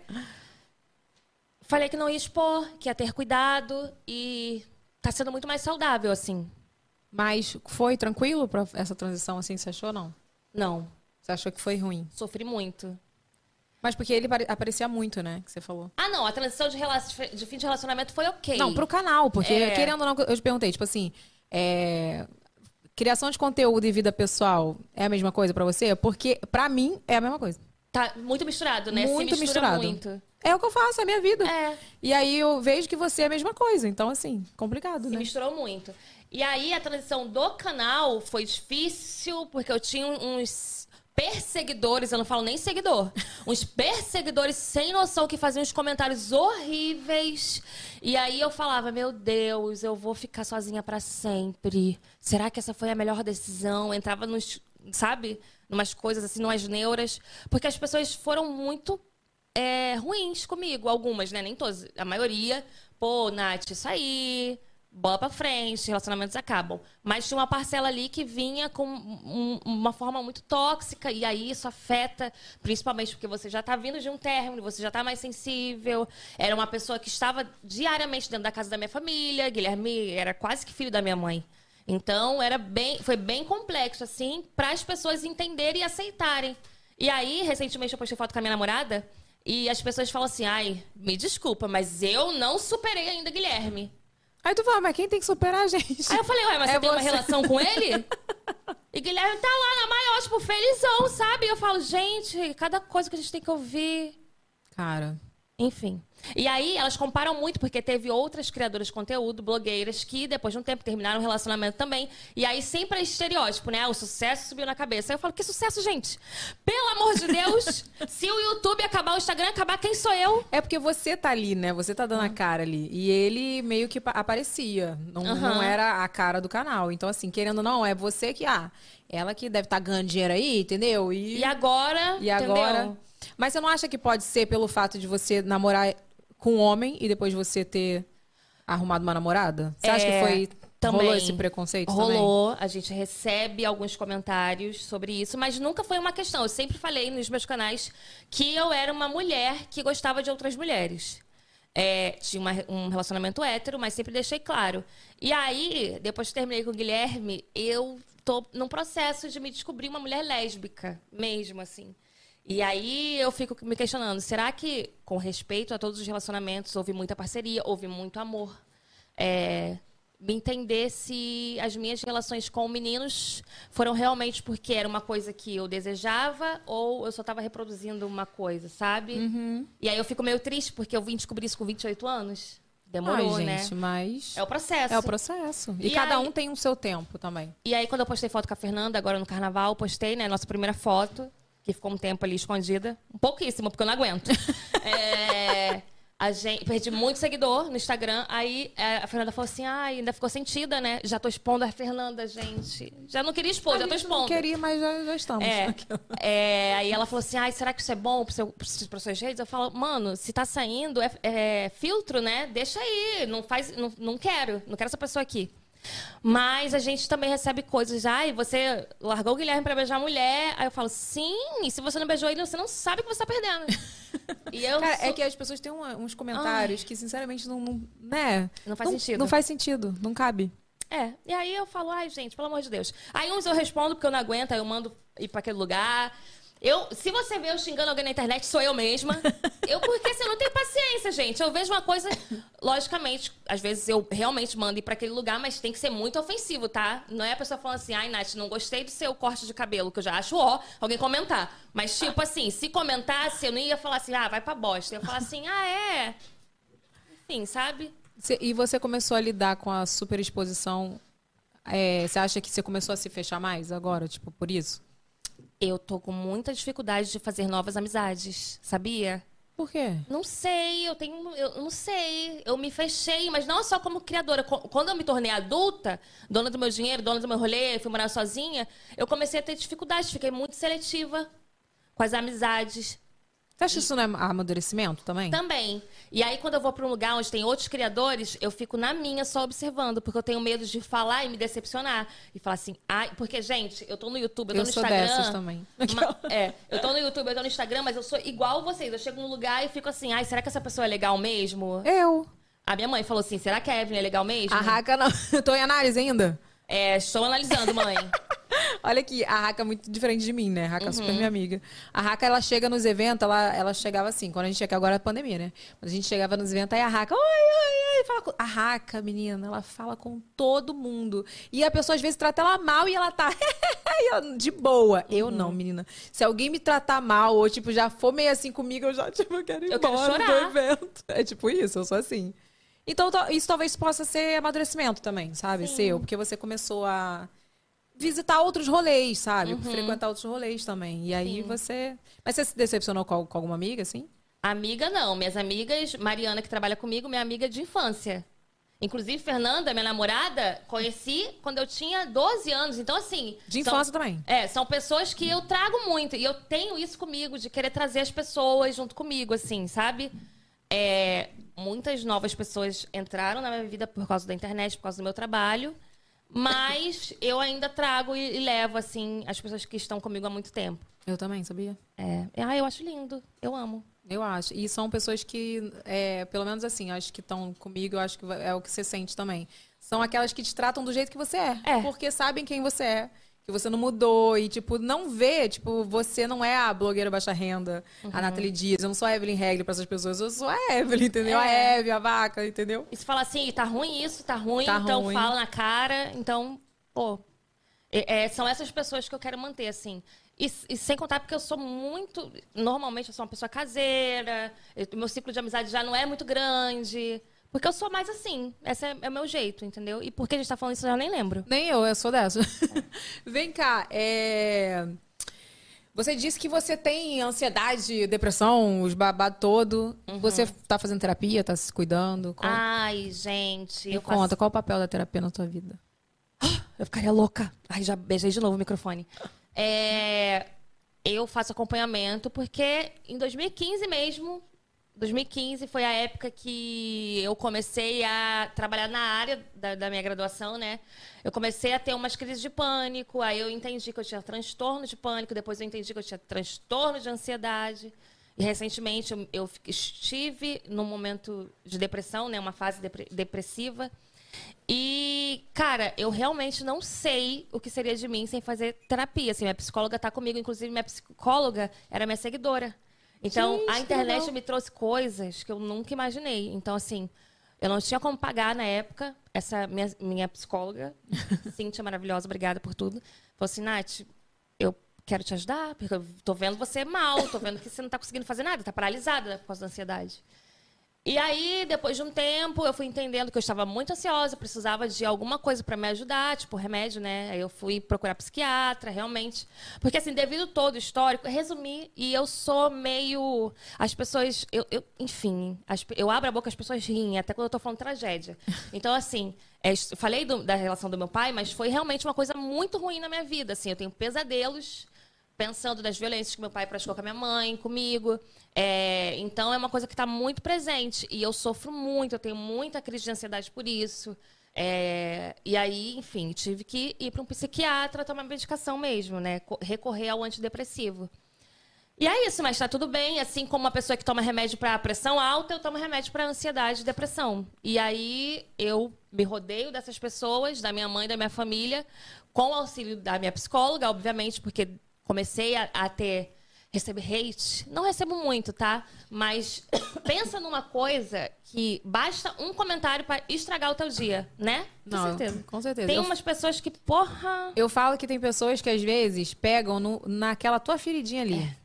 E aí, pode falar qualquer coisa, mas se pegar naquela tua feridinha ali, já era. Aí tu vai levar pro coração e vai ficar remoendo aquilo. Será que é isso mesmo? Será que. É. Né? E aí, se não fosse Cintia, eu tava bilozinha da cabeça. E você faz toda semana, direitinho. É, é seu autocuidado certo. Ultimamente tenho falhado com o meu autocuidado. Marromeno. Mas é uma pessoa que está recorrente. Qualquer coisa, Cíntia, pelo amor de Deus, sabe? É, porque eu também tô melhor. Sim, que É, bom. é, eu tô me reconectando, muito good vibes. Estou mais feliz. As pessoas falam que eu estou com energia diferente. Deixa eu te perguntar uma coisa. E foi, acho que você falou, mas é, foi a, a causa disso tudo? Foi tudo que você viveu na, na tua infância mesmo? É, minha psicóloga diz que sim. Porque até eu, alguém falou pra mim, por exemplo, alguém falou uma coisa maravilhosa, que eu não lembro quem foi que falou, mas falou assim: quando a gente é criança, a gente aprende a falar ouvindo os nossos pais falarem português. E aí a gente começa a falar português porque a gente aprendeu com os nossos pais. E aí eu aprendi também toda a parte e o ciclo de violência. Eu fui crescendo naquele meio e pra mim aquilo era normal. Enfim, eu, eu sofri algumas violências também do meu pai, de outras pessoas. E, e aí a gente cresce, assim como a criança aprende português, ela aprende que viver aquilo é normal. Então ela se torna uma criança ansiosa, ela se torna uma criança cheia de complexos, traumas. E aí a gente não tem noção, mas às vezes a gente fala alguma coisa, por exemplo, quando eu era criança, eu já fui comparada com uma amiguinha que, ai, a Nath é feia, a menina é bonita. Então essas coisas a gente nunca esquece. E aí vai levando, a gente vai crescendo. Quando cresce, a gente descobre os problemas psicológicos. E aí, quando vai investigar, é muito por isso. Não tem como falar, foi isso. Mas, devido a tudo que eu vivi, a minha psicóloga supõe que tá por ali. Meu pai. As crianças são esponjas, né? Não tem jeito. Sim. E afetou isso na sua vida adulta. Muito louco isso. Sim. Isso que eu falo, tem muito cuidado, cara, com o Lucas, porque, assim, tudo que ele vai aprender de referência né, é em casa. É. o convívio com o pai, com a mãe. Por isso que, assim, às vezes eu e o Diego, a gente quer falar uma coisa de trabalho. E até o tom de voz, às vezes, por exemplo, eu tô falando com o Diego, ah, né, né, falando normal. Mas aí se eu tô mais estressada, poxa, você não me mandou esse negócio aí, eu vou ter que fazer agora. O, o Lucas fala assim, não, mamãe, para, mamãe. Então, assim, eu já falei pra ele, não vamos falar de trabalho perto dele. Vamos evitar. Se a gente tiver que falar alguma coisa que seja, que- que- até qualquer outra coisa. O momento que tá com ele, a gente dá atenção pra ele, brinca com ele, vai, né? Porque a criança é esponja. É. E você foi uma esponjinha ali, né? Você pegou muita coisa forte da sua mãe. Né? Você viu ela muito guerreira, muito batalhadora. Eu tenho certeza que em alguns momentos você sofria até por ela, eh, ver ela sendo agredida, né? Tudo isso. Mas, ao mesmo tempo, você convivia com aquilo ali, ela ia aceitando, você foi vendo aquilo, ah, é normal, tal. E hoje teve todos esses problemas. E tem uma agravante que eu não contei, que é um ponto, assim, é, um- é uma coisa triste, tá, gente? Não quero que ninguém fique triste. Vou tentar falar da melhor forma. Meu pai foi assassinado é, na minha frente. Num dia que eu estava na casa dele, é, eu tinha 17 anos, e aí ele tomou quatro tiros pelas costas, eu vi meu pai agonizar, e foi uma coisa horrível. Então, para além das coisas que eu vivenciei com meu pai, ele ainda me causou esse trauma, porque, infelizmente, aconteceu essa coisa na minha frente, essa situação. Então aí eu, eu tenho pesadelos horríveis com isso. Eu sempre sonho com meu pai voltando daquele dia querendo me matar. É umas coisas assim, uma bilosice. É, Além de ser esponja, às vezes a, a vida acontece, coisas acontecem que vai acontecer, não tem como controlar, tipo isso. E aí te traumatiza, né? Já são muitas coisas. E aí terapia. E tomar cuidado da minha cabeça, acima de tudo. E que bom que você tá melhor, né? Sinal que melhor. você tá conseguindo. É, tô conseguindo. Ai, tenso, Renata hein? falar. É, Tenso. quero fazer uma pergunta. É, Pois me- não. Qual é o tipo, qual é o comentário que te tira do sério? Né? Tipo, a gente sabe que a internet, o Instagram agora, principalmente, é, ele é um ambiente difícil, né? Ele é bem, bem complicado. É, e normalmente a gente passa batido pelos comentários, né? Não, tipo, não é sobre, não é sobre mim, é sobre a própria pessoa. Mas tem coisas que tiram a gente do sério, né? Que, tipo, que te, que te Tem. desequilibra Tem. muito, né? É, é, é. o que que o que que você, o que que te, hoje te desequilibra no teu Instagram? Arrotei, peraí.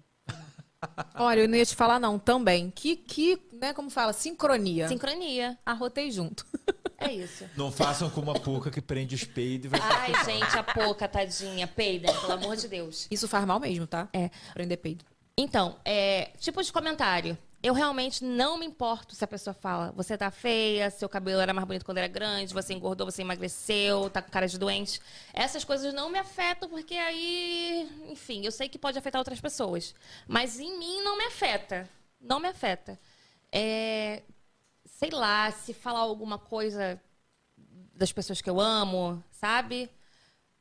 Sofri muito com os comentários do tipo, ai, gente, ainda não superei você, Guilherme, ou essas coisas que tem a ver com relacionamento. Porque eu me culpo também por ter exposto tanto, sabia? E aí eu fico meio incomodada, eu falo, ai, por que eu fiz isso? Enfim. É mais por aí, assim, que me incomoda, sabe? Se falar alguma coisa da minha mãe, do meu irmão, que é pouco, eu não me lembro realmente. Mas depende do dia também, né? Não é todo dia que eu, que eu quero alguém falando que eu tô feia, que eu tô gorda, que eu emagreci, que eu tô com cara de doente, que o meu cabelo tá feio. Porque vem, né? Nossa, parece que vem do bueiro, assim, as pessoas, ó. Nunca Não, vi. se pegar numa TPM, meu música. Eu tenho TPM. Eu tenho mesmo, eu falo. Uhum. É a semana que eu tô assim, não pode falar nada pra mim que eu já. Ou eu choro ou eu fico pau da vida. Eu só choro mesmo. Não, eu fico pau. eu fico pau, é ótima. Respondido, Renato? Respondido. Vamos pra vaca foi pro brejo? Cadê minha vaca aí? Aproveitando esse momento, que a to- a tosse atacou. Falei pra você, nove horas. É, quem você manda pro brejo? Do nada, assim? Do nada. Queremos saber. Ia ser um cavalo, gente. Isso não é a vaca. De cara, Bolsonaro, né? Pelo amor de Deus. Mas era pra ser algo mais micro? Não, ótimo. Macro, Bolsonaro. É, mas pode ser um fato também, alguma situação. Se você quiser. Que que eu mando pro brejo? Os meus perseguidores falando que não superaram o Guilherme. Superem! Até Guilherme superou, todo mundo superou. Até hoje, gente. Até hoje. Esses dias. Sério? Aham, E tem quanto mais. tempo? Um ano? Gente. É. Ah, para. Já estamos no ano da eleição já. Eu acho É. que o teu vídeo tem. O teu vídeo de término, acho que tem mais de nove meses. É? Pelo que eu vi esses dias. Mas quase um ano, nove meses é quase um ano. Nove Quando o Lucas é tinha nove meses, eu falo. É, quase um ano. Eu Ai, falo. gente. Olha aqui, e como é dar visibilidade para as mulheres na sociedade? Como você acha, assim, que você. O que, que você acha disso? Porque você dá, né, meu mozinho? Eu acho brabo. Brabo demais. Ai, às vezes, quando eu tô pra baixo, assim, e, aí não tem nada a ver com o assunto, mas tem, tem a ver, assim, na, na minha lógica. Às vezes, quando eu tô pra baixo, ou na época que eu estava solteira, que durou muito pouco, porque logo comecei a namorar de novo, enfim. Ah, é, então deixa eu perguntar logo, que é uma pergunta que já apareceu aqui no chat. Mas tu viu? não deixa eu falar a frase toda, hein? Mas deixa eu acabar o raciocínio. Olha, foi uma pergunta que apareceu Hum. aqui no chat. É, quanto tempo entre um relacionamento e outro? O que eu levei? Ah, levei alguns meses. Mas eu acho que isso é, é uma coisa que não deve ter um, um- um- baseamento. Tipo, ah, tu tem que ficar um ano solteira, tu tem que ficar alguns meses solteira. Porque você não escolhe, de repente o amor da sua vida brota ali.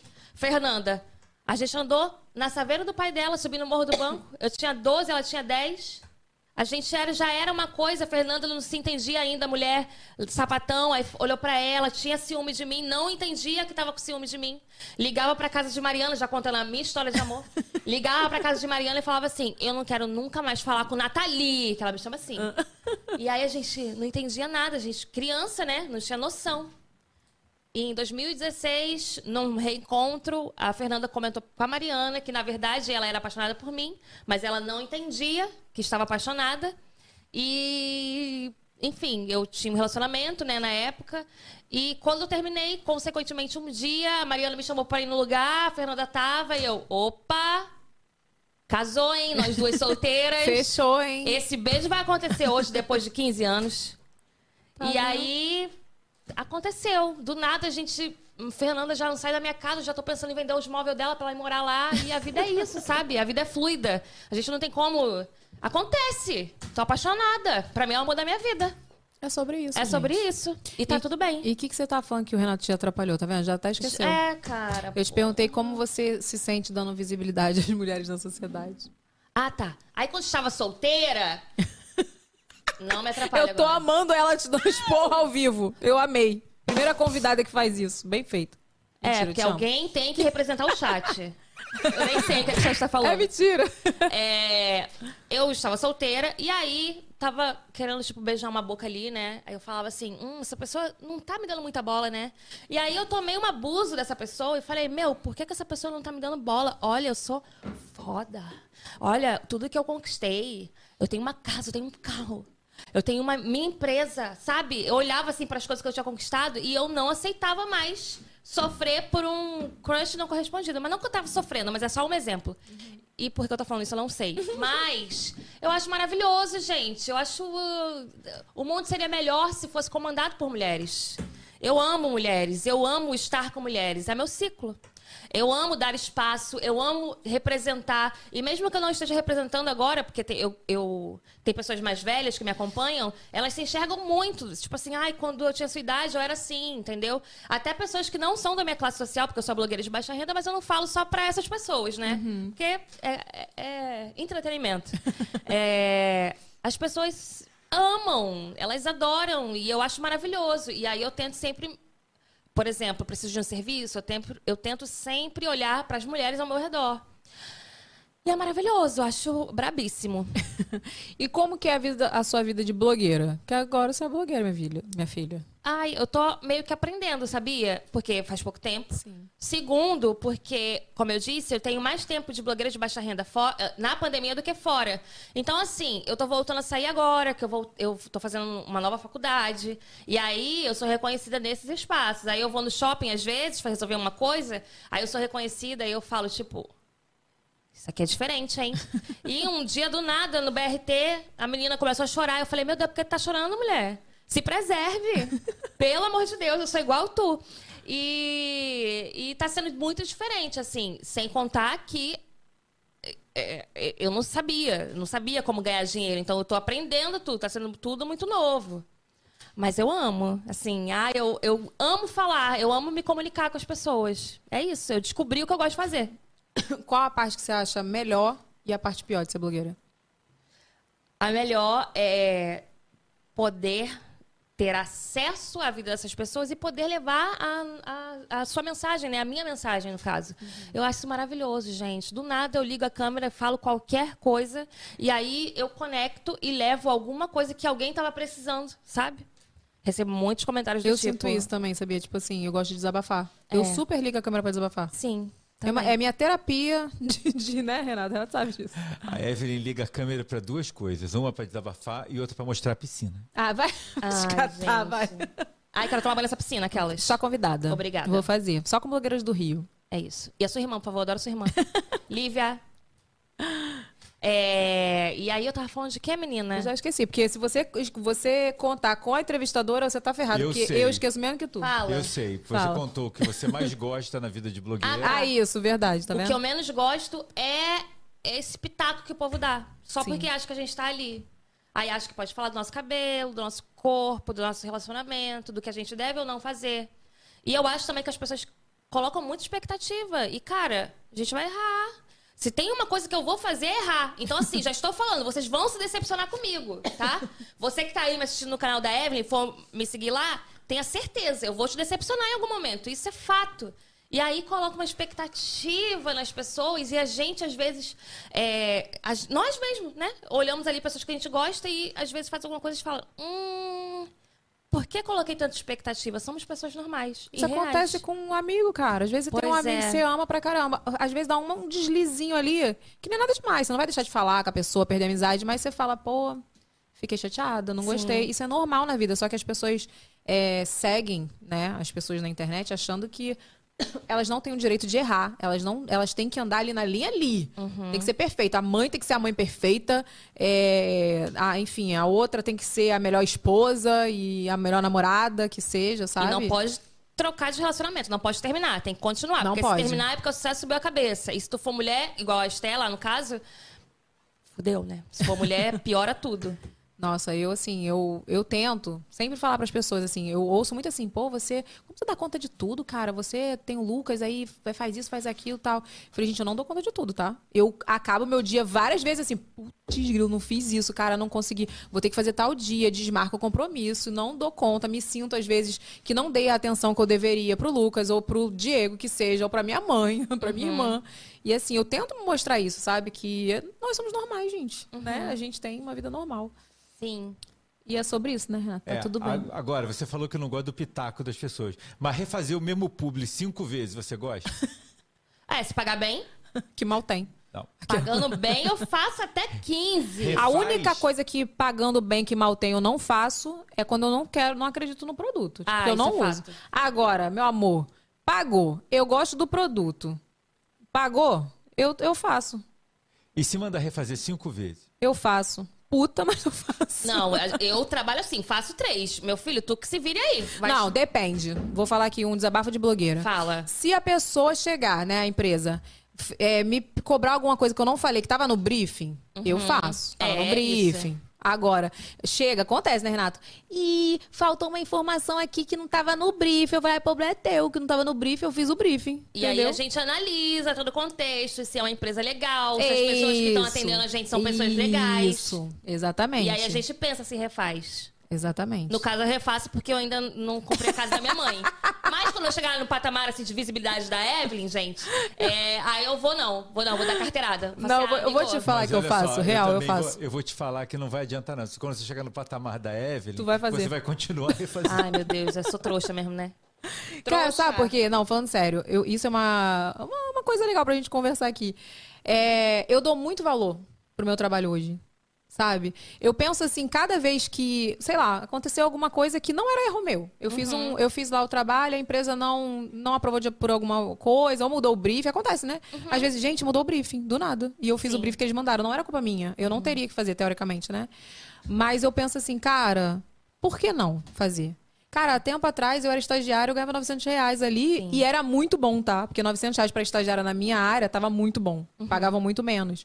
Então, assim, eu, eu valorizo não só a questão financeira, como a questão de eu ter a liberdade de fazer o meu horário e poder estar com meu filho, sabe? Eu- a parte da manhã eu fico com ele pra poder depois ir pra escola. Eu valorizo é, a credibilidade de ter é, pessoas que me ouvem e acreditam no que eu falo e se inspirarem na minha vida, na, enfim, no que eu mostro. Então, assim, eu valorizo real, assim.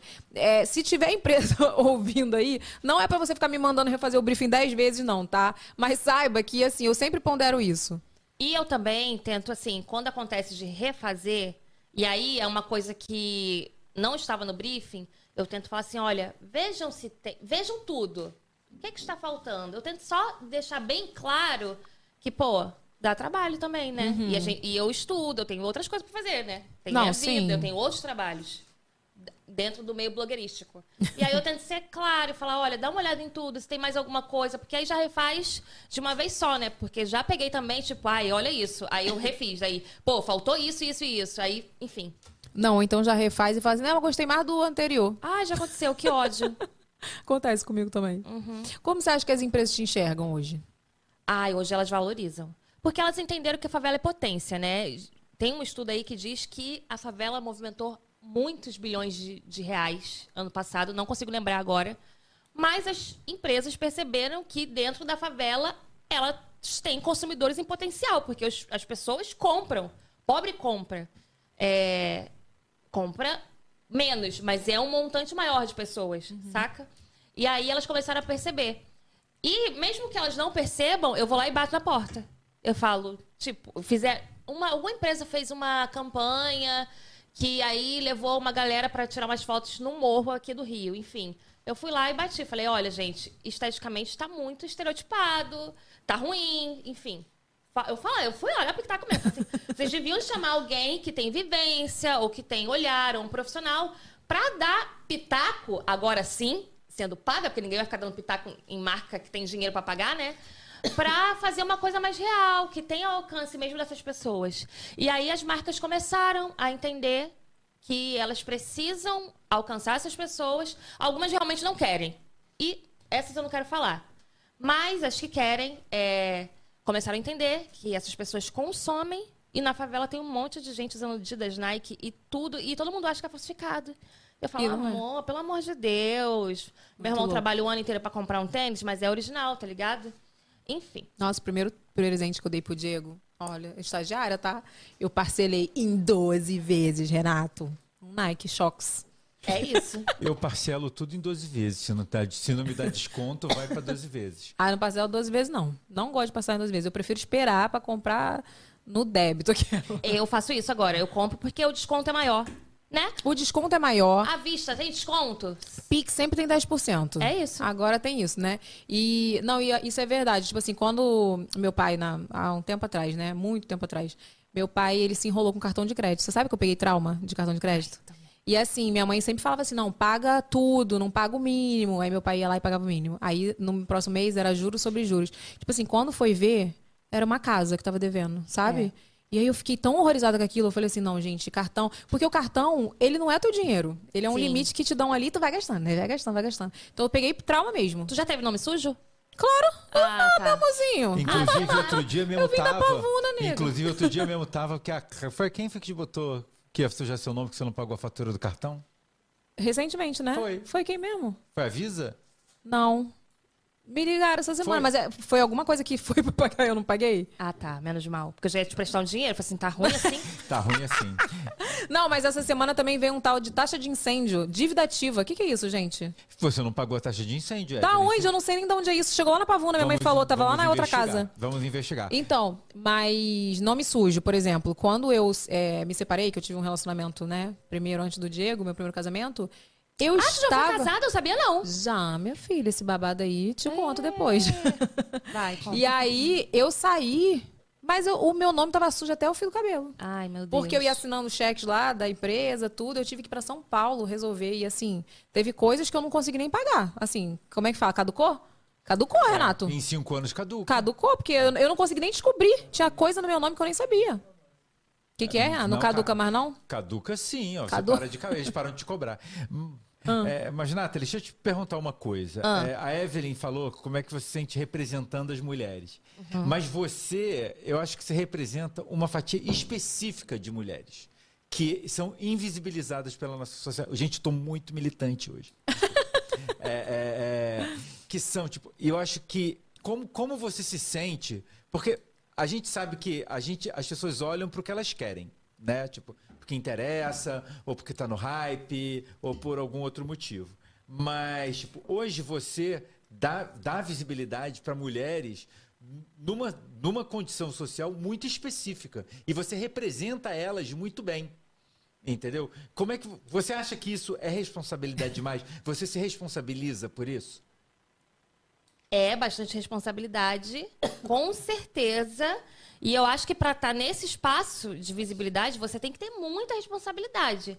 Mas eu sou muito tranquila de quem eu sou. E aí, eu sei quem eu sou, eu sei que eu não sou vacilona, aquelas. Assim, é isso, gente. Eu sei da minha verdade, eu sei das coisas que eu poderia fazer, assim, o meu máximo de problemas, enfim. E eu me sinto tranquila, eu me sinto pronta para estar nesse espaço, o que é muito doido. Será que isso foi meio metido eu falar? Não, não. Mas eu, eu, eu me sinto uma potência. E aí também as pessoas que vêm depois de mim, porque eu fui a primeira a, a ser, fazer conteúdo pra galera de classe D, enfim. Apareceram outras pessoas, tipo Nath Finanças. É... Gente, só lembro da Nath agora. Me perdoe, paz. Até o Vini, que tá no BBB, ele se diz influenciador de baixa renda. Eu amo.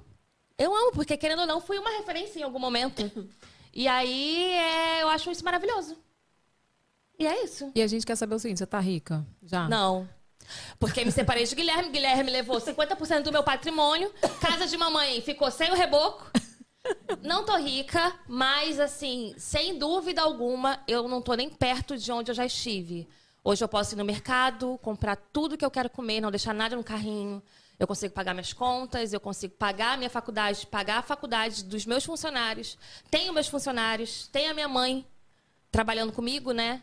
E, e é isso. Tem plano de saúde, que era uma coisa que eu ficava aterrorizada, com medo de ficar doente. Nossa, parece uma coisa tão assim, né? Tipo, plano de saúde é uma prioridade que Sim. não é todo mundo que consegue pagar, consegue. gente. É a maioria caro. não consegue. A maioria.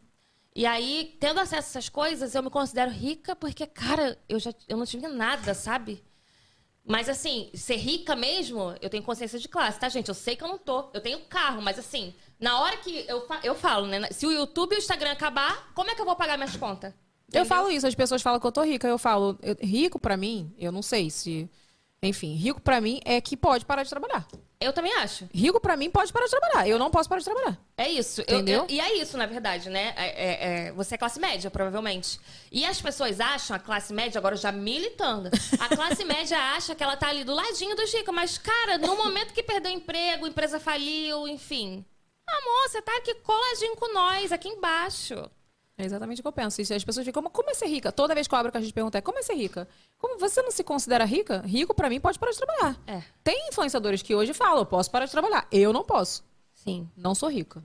Eu tenho organização pra sobreviver um tempo. Sim. Mas, ó, se não existir. E eu tenho minha profissão também. Tipo assim, eu, É. eu sou programadora. É Vou- isso. Entendeu? Tenho minha empresa, é sobre isso. Mas não parar de trabalhar. Uhum. Temos consciência de classe. É. ó. Vem cá, público que você rejeita, que você não faz, aceita fazer. Já teve? Assim, tem algum critério? Ai, gente, todo dia eu, eu nego publicidade, porque senão eu estaria só de cápsulas para cabelo crescer e pastas de clareador de dente, sabe? Coisas, carvão ativo. O que eu mais recebo, não, não recuso porque não é uma coisa que não presta. Eu recuso porque não tem a ver comigo. Agora, outras coisas que eu acho sem noção é tipo cursos de emagrecimento, essas coisas assim, emagrecimento, ou ai, umas coisas muito sem noção, porque agora eu não lembro. O meu critério é autoestima. Não vendo nada de que mexa com autoestima, com sonhos. É. Sabe? Tipo assim, sei lá, já chegou a oportunidade pra eu fazer curso pra como a pessoa se tornar famosa na internet. Isso Ai, não se ensina. não, não ensina. Ah, é cápsula pra emagrecer. Então, assim, vai mexer com o sonho da pessoa, a autoestima da pessoa. Talvez a pessoa tá passando por um transtorno. É. Não, não nada disso. Assim. Às vezes eu a tenho pessoa esse se critério. endivida pra fazer isso, né? Tipo, esse curso aí pra ser famoso. Gente, tem que botar na cabeça que nem todo mundo vai conseguir, cara. Isso é uma coisa que um ou outro vai conseguir ali. Exatamente. É, é complicado. Mas é a verdade. Então é difícil, né? Você vender um curso que não vai servir pra todo mundo. Não, e tipo assim, de- sempre. Já, já chegou, tipo, quatro propostas assim com contrato muito bom. De falar assim, não, cara, mas tu não precisa. É, tipo, você vai gravar o curso e a, a gente sabe, todo mundo sabe que não é pra todo mundo. Eu falei, Ai, não. gente. Eu falei, não. Não quero, não quero associar, né? Não, claro que não. Tipo assim, imagina você fazer um curso pra você ensinar a pessoa a ser é, famosa, influenciadora. Tipo assim, primeiro que pra mim, eu, eu sempre falo que não existe o segredo do sucesso. Uhum. O segredo do fracasso é você tentar agradar todo mundo. Você não vai, vai conseguir, porque nem Jesus conseguiu. Mas é, eu acho que é uma coisa que mexe com o sonho, com a expectativa. Porque, cara, eu recebo mensagem todo dia. Evelyn, meu sonho é me tornar influenciadora. E aí, Que eu essas pessoas vão comprar o curso. E não, talvez não vão chegar lá e aí? E aí minha, minha, minha consciência, Uhum. sabe? Tipo, são, co- eu- o meu critério é esse. Não, nada que mexa com sonho, com é, autoestima, tipo, cápsula pra emagrecer, talvez a pessoa tá com um transtorno alimentar, alguma coisa Uhum. assim. Coisas que eu não uso, né? Tipo assim, Aham. é, cinta, por exemplo, também. É. Já Pra- usei, E pra, além disso, eu não aceito. Ai, gente, eu recebo muito e-mail de marketing digital. Não quero saber como você ganhou rios de dinheiro. Pelo amor de Deus, me parem de me mandar. Parem de me mandar cursos e afiliados. Não aguento mais. Marketing digital tu não faz. Ah, não aguento. Não, mas para além disso, por exemplo, eu faço conteúdo pra galera classe D, E e adja- adjacentes. Então não vejo sentido eu fazer propaganda de uma marca de luxo, por exemplo. Ou Sim, sim. Joias, enfim, essas coisas. Não que chegue, né? Porque, enfim. Tu sabe que pra mim chegou uma vez uma, uma marca de. Uma loja que era tipo uma. Leilão, não, que faz assim quando troca coisa usada? Como que é o nome? Brechó. Tipo brechó, mas assim, de luxo, né? De Chanel, de não sei o quê. Eu falei, gente, meu público não compra isso, gente. E aí não, não tem a ver. Por mais que eu, eu tenho uma bolsa, cara, mas assim, não, não é uma coisa que eu todo mês tô ali comprando, presenteando, não é isso. Não é, eu não vivo isso, sabe? Uhum. Até já falei que eu tive uma fase corrompida na minha cabeça de, de idiotice. Não que eu não compre hoje, mas hoje eu compro com consciência. Pô, ah, vou me presentear, meu aniversário. Beleza, mas, tipo, tem gente que vive isso, compra todo mês. Uma bolsa e vai presentear os amigos, né? Tipo assim, presentei os amigos. Entendeu? Vamos ser amiga. Mas não era isso, não. Aí eu, falei tava- que não dava pra mim. O quê? Eu tava lembrando que eu gravei um vídeo hoje falando assim, gente, eu não aguento mais ver minhas amigas blogueiras gastando rios de dinheiro comprando itens de luxo. Cancelem ela. Elas. Já vamos cancelar a Evelyn, gente. Pelo amor de Deus, olha aqui. Teve uma amiga minha que falou que comprou numa loja chamada não sei o que, bulhões, louças. Aí eu falei assim, é uma loja de louças caras. Tipo um prato, 300 reais. Minha Nossa Senhora. Aí eu falei, meu amor, eu vou no hospital. Eu vou Hospital lá, no, maravilhoso. entendeu? Praça 2. É eu vou isso. comprar o prato por R$ 6,99. Atacadão Da Duralex. Da Nadir. Não é não? É isso, é eu, hein? Ah, imagina, tu tá lavando a louça do nada, escorrega o detergente, quebra o negócio de 300 reais. Gente, não dá pra completar aqui churrasco na minha casa com a família do Diego, que é enorme. Uhum. E a minha, quando é porque nem junta tanto, porque é, é muito lotado que fica. É prato descartável. É isso. Entendeu? Porque ninguém vai lavar a louça, é muita gente. Posso fazer uma pergunta? Pode, meu amorzinho. É, um- queria o pessoal aqui no chat tá perguntando da sua faculdade nova para você falar um pouco. Ah, é e eu verdade. quero saber o que, que te motivou agora, tipo, a gente está saindo, né, da pior parte da pandemia, né? É, ainda tá, mas a gente estamos em dias melhores. É, o que, que te motivou a, a, a fazer um novo curso superior? Olha, eu te acho muito guerreira, tá? Porque, pelo amor de Deus. Uma pra mim já tá ótimo. Mas sabe o que, que é? Chegou no momento que eu quero aprender a fazer coisas, que eu tô fazendo produção, cinema e produção audiovisual. É, chegou um momento que eu quero aprender a fazer coisas, tipo, eu queria aprender gravar e captar os meus vídeos de forma mais legal. E eu não sabia. Aí, o que, que eu vou fazer? Procurei um curso de produção audiovisual. E, e é isso, porque eu queria melhorar o meu conteúdo. É mais por esse lado. E são dois anos e meio. Aí eu falei, ai, gente, acho que dois anos e meio eu topo. E aí, todas, todo dia na aula eu fico, meu Deus, eu deveria estar aqui mesmo, porque eu estou amando essa aula. Sério, tu tá, tá adorando. Tô adorando, estou me sentindo assim, 15 anos de novo, indo pra escola, comprando material de escola. Gente. Ai, eu tô amando. E foi mais por esse lado, pra melhorar e profissionalizar o meu conteúdo no YouTube, nas redes. Porque eu amo gravar, né? Então, eu queria aprender. Tipo, tem coisa que eu não sei. Aí eu falo, ah, eu queria tanto saber. E aí, quem vai me ensinar além de uma graduação? Então, quando eu fui fazer a faculdade de eu fiz sistemas pra internet. Eu sou muito nerd, né? Programadora, PHP ali, aprendi a, programar tudo sozinha. E aí eu falei assim, cara, eu vou fazer porque eu queria na época ser blogueira. Blogueira que eu digo não famosa, porque não existia blogueira famosa. Ter blog, né? E aí fazer meus blogs, tal, não sei o quê. Quando eu entrei na faculdade, eu fiquei assim, meu Deus, é isso que eu quero. E o pessoal ficava assim, meu Deus, que matéria é essa? Eu, Uhum. eu amava, sabe? Photoshop. Obrigada, Fernanda. Olha aqui, vamos pro Fato Fake? Bora. Fato Fake, um quadro onde a gente vai botar as notícias e aí você comenta. Fala o que, você, tu, o que tu quiser, tu comenta. Tá bom. Tá? Tu fala se é mentira, se é caô, se não é. Quer comentar, falar mal, pode fazer. Tá. Bota aí, Renato. Renato não, Vini. É, vamos lá. Recado para Tiago Abravanel. Pobre precisa de acesso, não de criatividade. Olha, Ana Paula Chongani, é maravilhosa essa mina. É, é o, o Thiago Bravanel falou umas coisas meio sem noção, né? Tipo, falou assim, ah, esse tênis é barato pra menina lá, que é professora. E, e aí a menina falou assim, não, não é barato. Aí ele, 150 reais é barato, uma coisa assim, né? Eu, eu falando do meu jeito. Fake news total, né? Enfim, foi uma coisa parecida com essa, tá, gente? Não foi bem isso. Mas ele falou que 150 reais pra ele era barato, né? E aí a, Je a Jessie falou assim: hum. Não, calma aí, eu sou professora de biologia, sei lá se é biologia, nem sei mais. É, 150 reais não é uma coisa barata pra mim. E aí meio que perde a noção, né? Porque sempre foi rico. E aí perde um pouco a noção. Não que seja uma pessoa ruim, só não tem essa consciência mesmo. Perdeu esse, esse time. Isso é uma coisa que tem que ter muita consciência. É. Tipo assim, eu lembro que quando eu comecei a fazer meus trabalhinhos, assim, de blogueira mesmo, eu morava no apartamento ainda. Mas assim, eu já tava com, ganhando um, um dinheirinho a mais, né?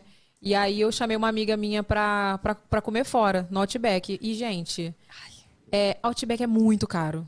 É muito caro. Assim, só que eu fui. Sabe aquela emoção que eu tinha ganho o dinheiro do publi? Aí a minha reação foi assim na hora. Eu falei, caraca. Não, amiga, eu tô te convidando, sabe? Pra poder desfazer ali. Porque, cara, quando eu falei Outback, ela falou que tá me convidando pro Outback, tu ainda vai pagar? Tá rica, né? Tipo, É. Outback era muito fora da casinha, sabe? Uhum. Enfim. Próximo, Vini.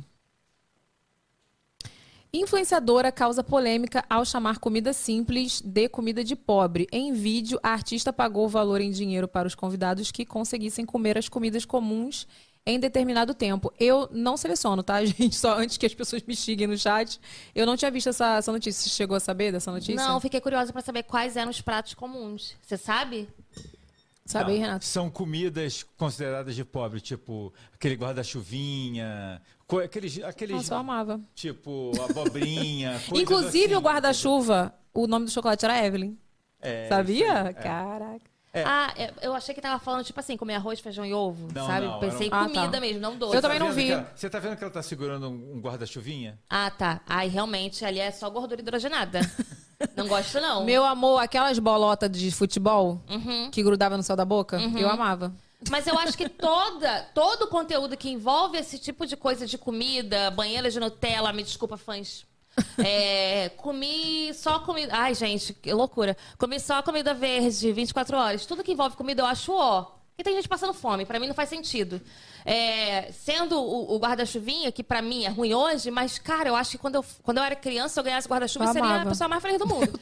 então, assim, tudo que envolve conteúdo de comida, eu tenho um pouco de ranço já. Eu tenho ranço. E é isso.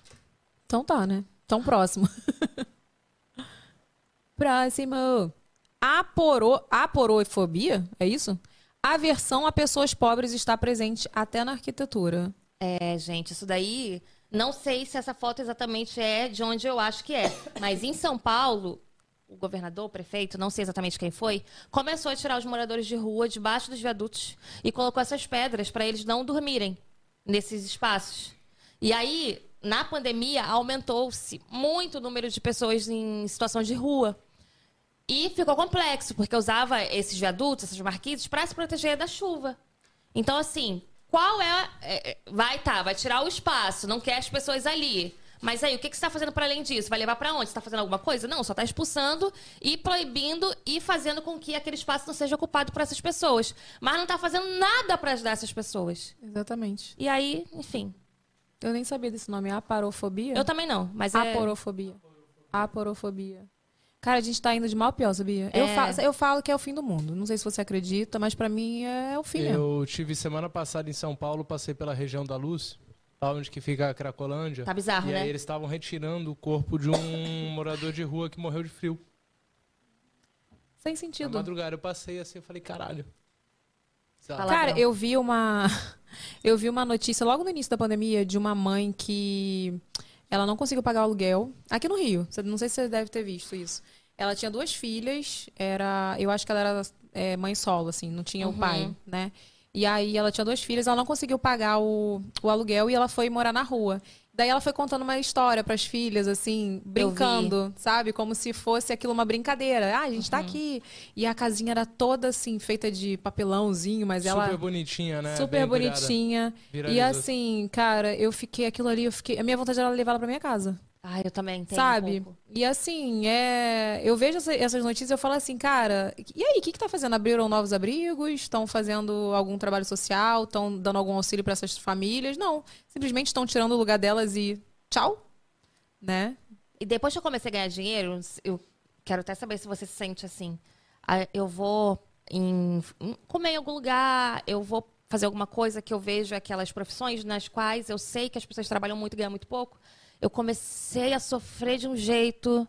E aí eu ficava, mano, o que que eu faço, cara? Não tem nada que eu possa fazer, sabe? Porque não tem como ajudar todo mundo. É, na verdade, assim, é uma coisa que eu trato na terapia também. É assim, eu tento manter a minha cabeça é, boa, sabe? Pra, senão a gente vai pirar. É. Porque a gente não consegue resolver o problema do mundo e a gente não consegue abraçar todas as causas. Então, por Uhum. exemplo, quando eu comecei a me envolver muito. Eu, eu sou envolvida em várias causas sociais. Assim, as pessoas podem ver muito a Ingrid aqui, mas não tem noção da, do que do trabalho social que eu sou envolvido.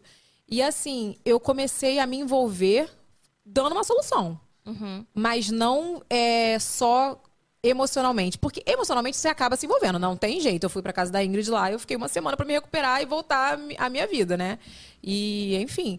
Mas, é, o que, que você tá fazendo pra ajudar? Sabe? Então, assim, eu comecei a me envolver com causa social mas pra ter uma solução, tendo uma solução. E é, eu acho que é isso que a gente tem que fazer.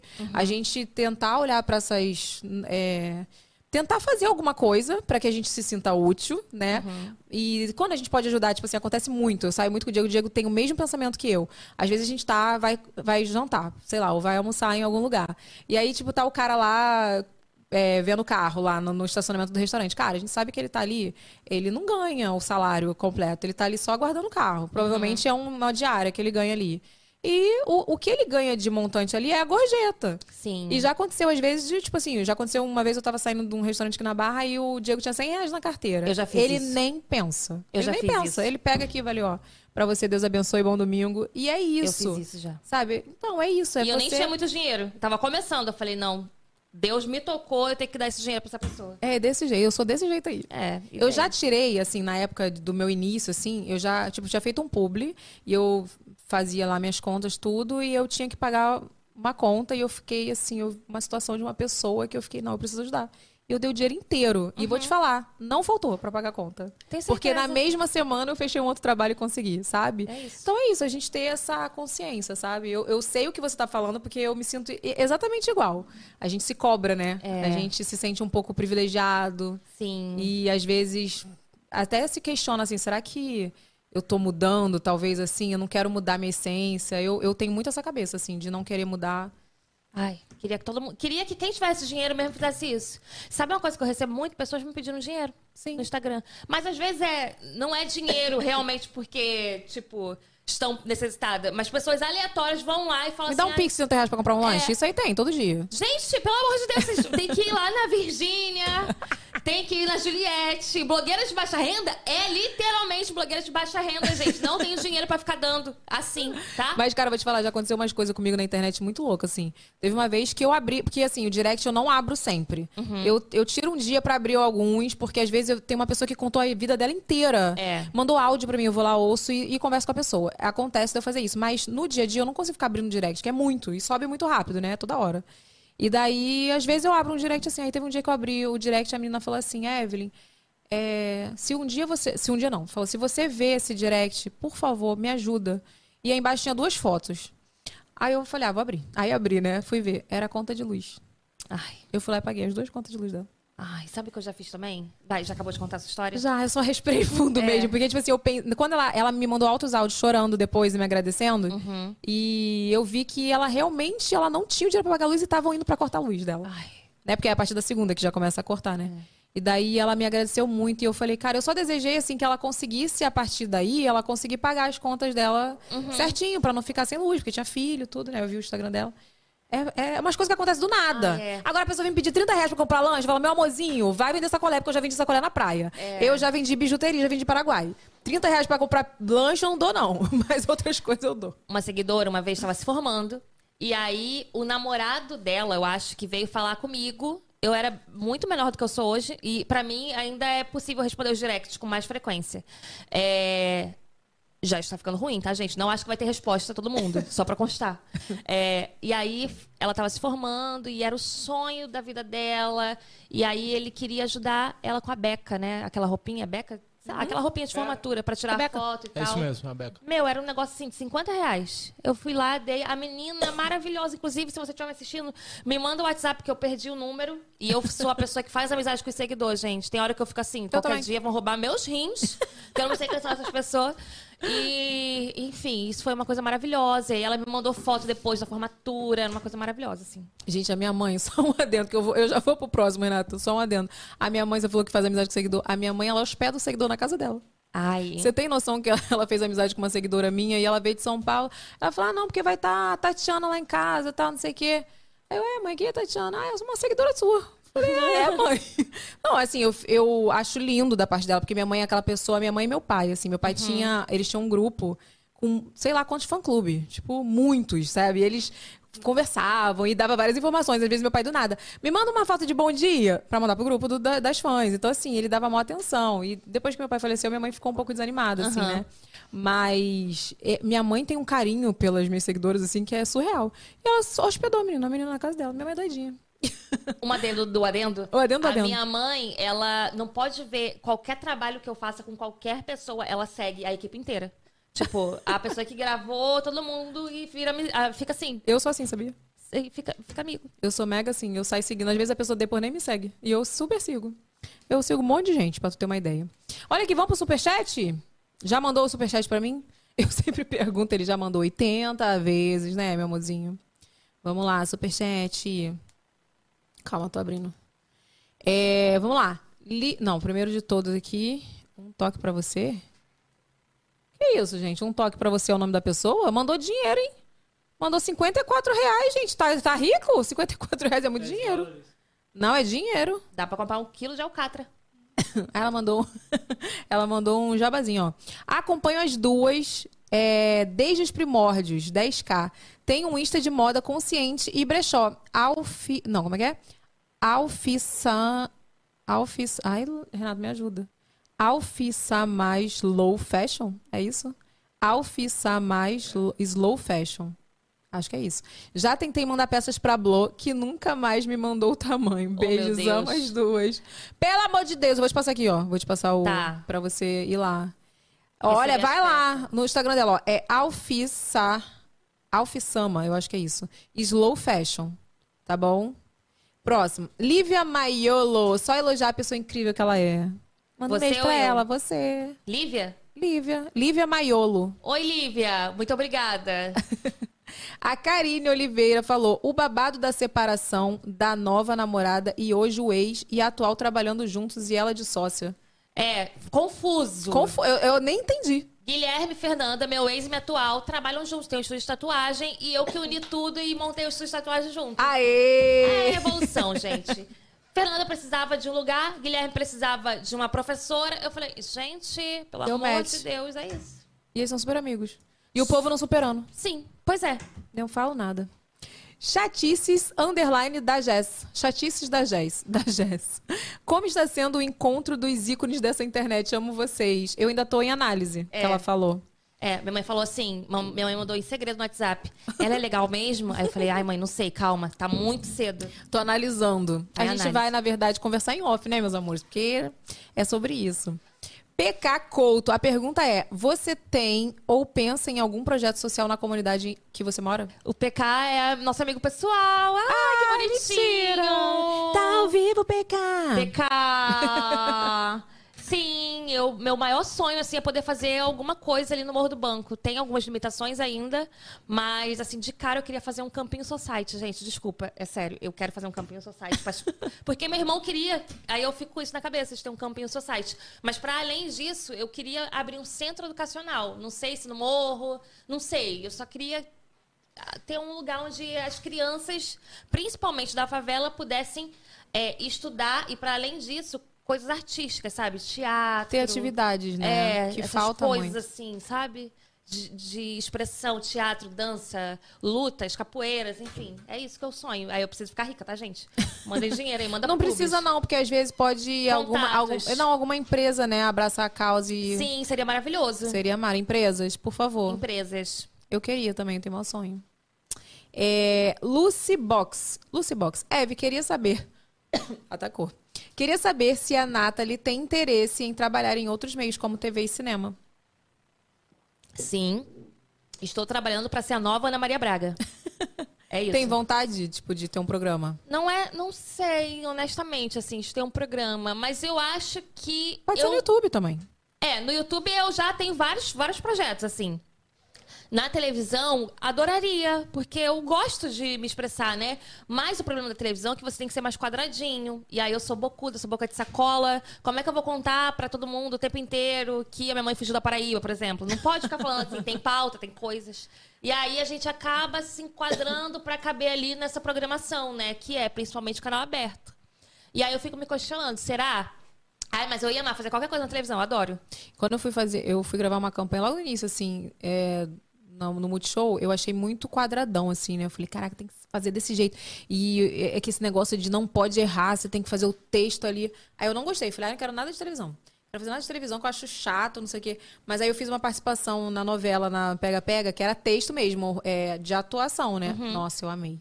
Eu falei, que maneiro. Se tem uma coisa que eu tenho vontade de fazer, é uma novela, sabia? Uma- alguma coisa de atuação, assim. Mas aí é aquilo, não precisa ser só televisão. Pode ser no YouTube, pode ser uma É. série, pode ser um filme. É, eu já gravei um filme, um- me chamaram, né, pra gravar um filme. Eu, como. Me acharam no YouTube, o diretor maravilhoso. é, me acharam no YouTube e falaram: olha, você é a cara do personagem, que é um dos personagens principais. Eu apareço pouquíssimo, porque o filme é do meu olhar. Então é, é como se eu, eu, eu gravando, né? Porque é uma, é uma personagem na qual. O filme nem saiu, gente. Na qual E ela pode falar? grava o making off. É só o- a sinopse. Grava o making off. Então é muito da minha per- perspectiva. Eu apareço duas, três vezes. E a cena que eu ia mais aparecer não aconteceu porque a pandemia estourou. Aí foi, sei lá, refeita de outra forma criativa, na qual não precisava aparecer.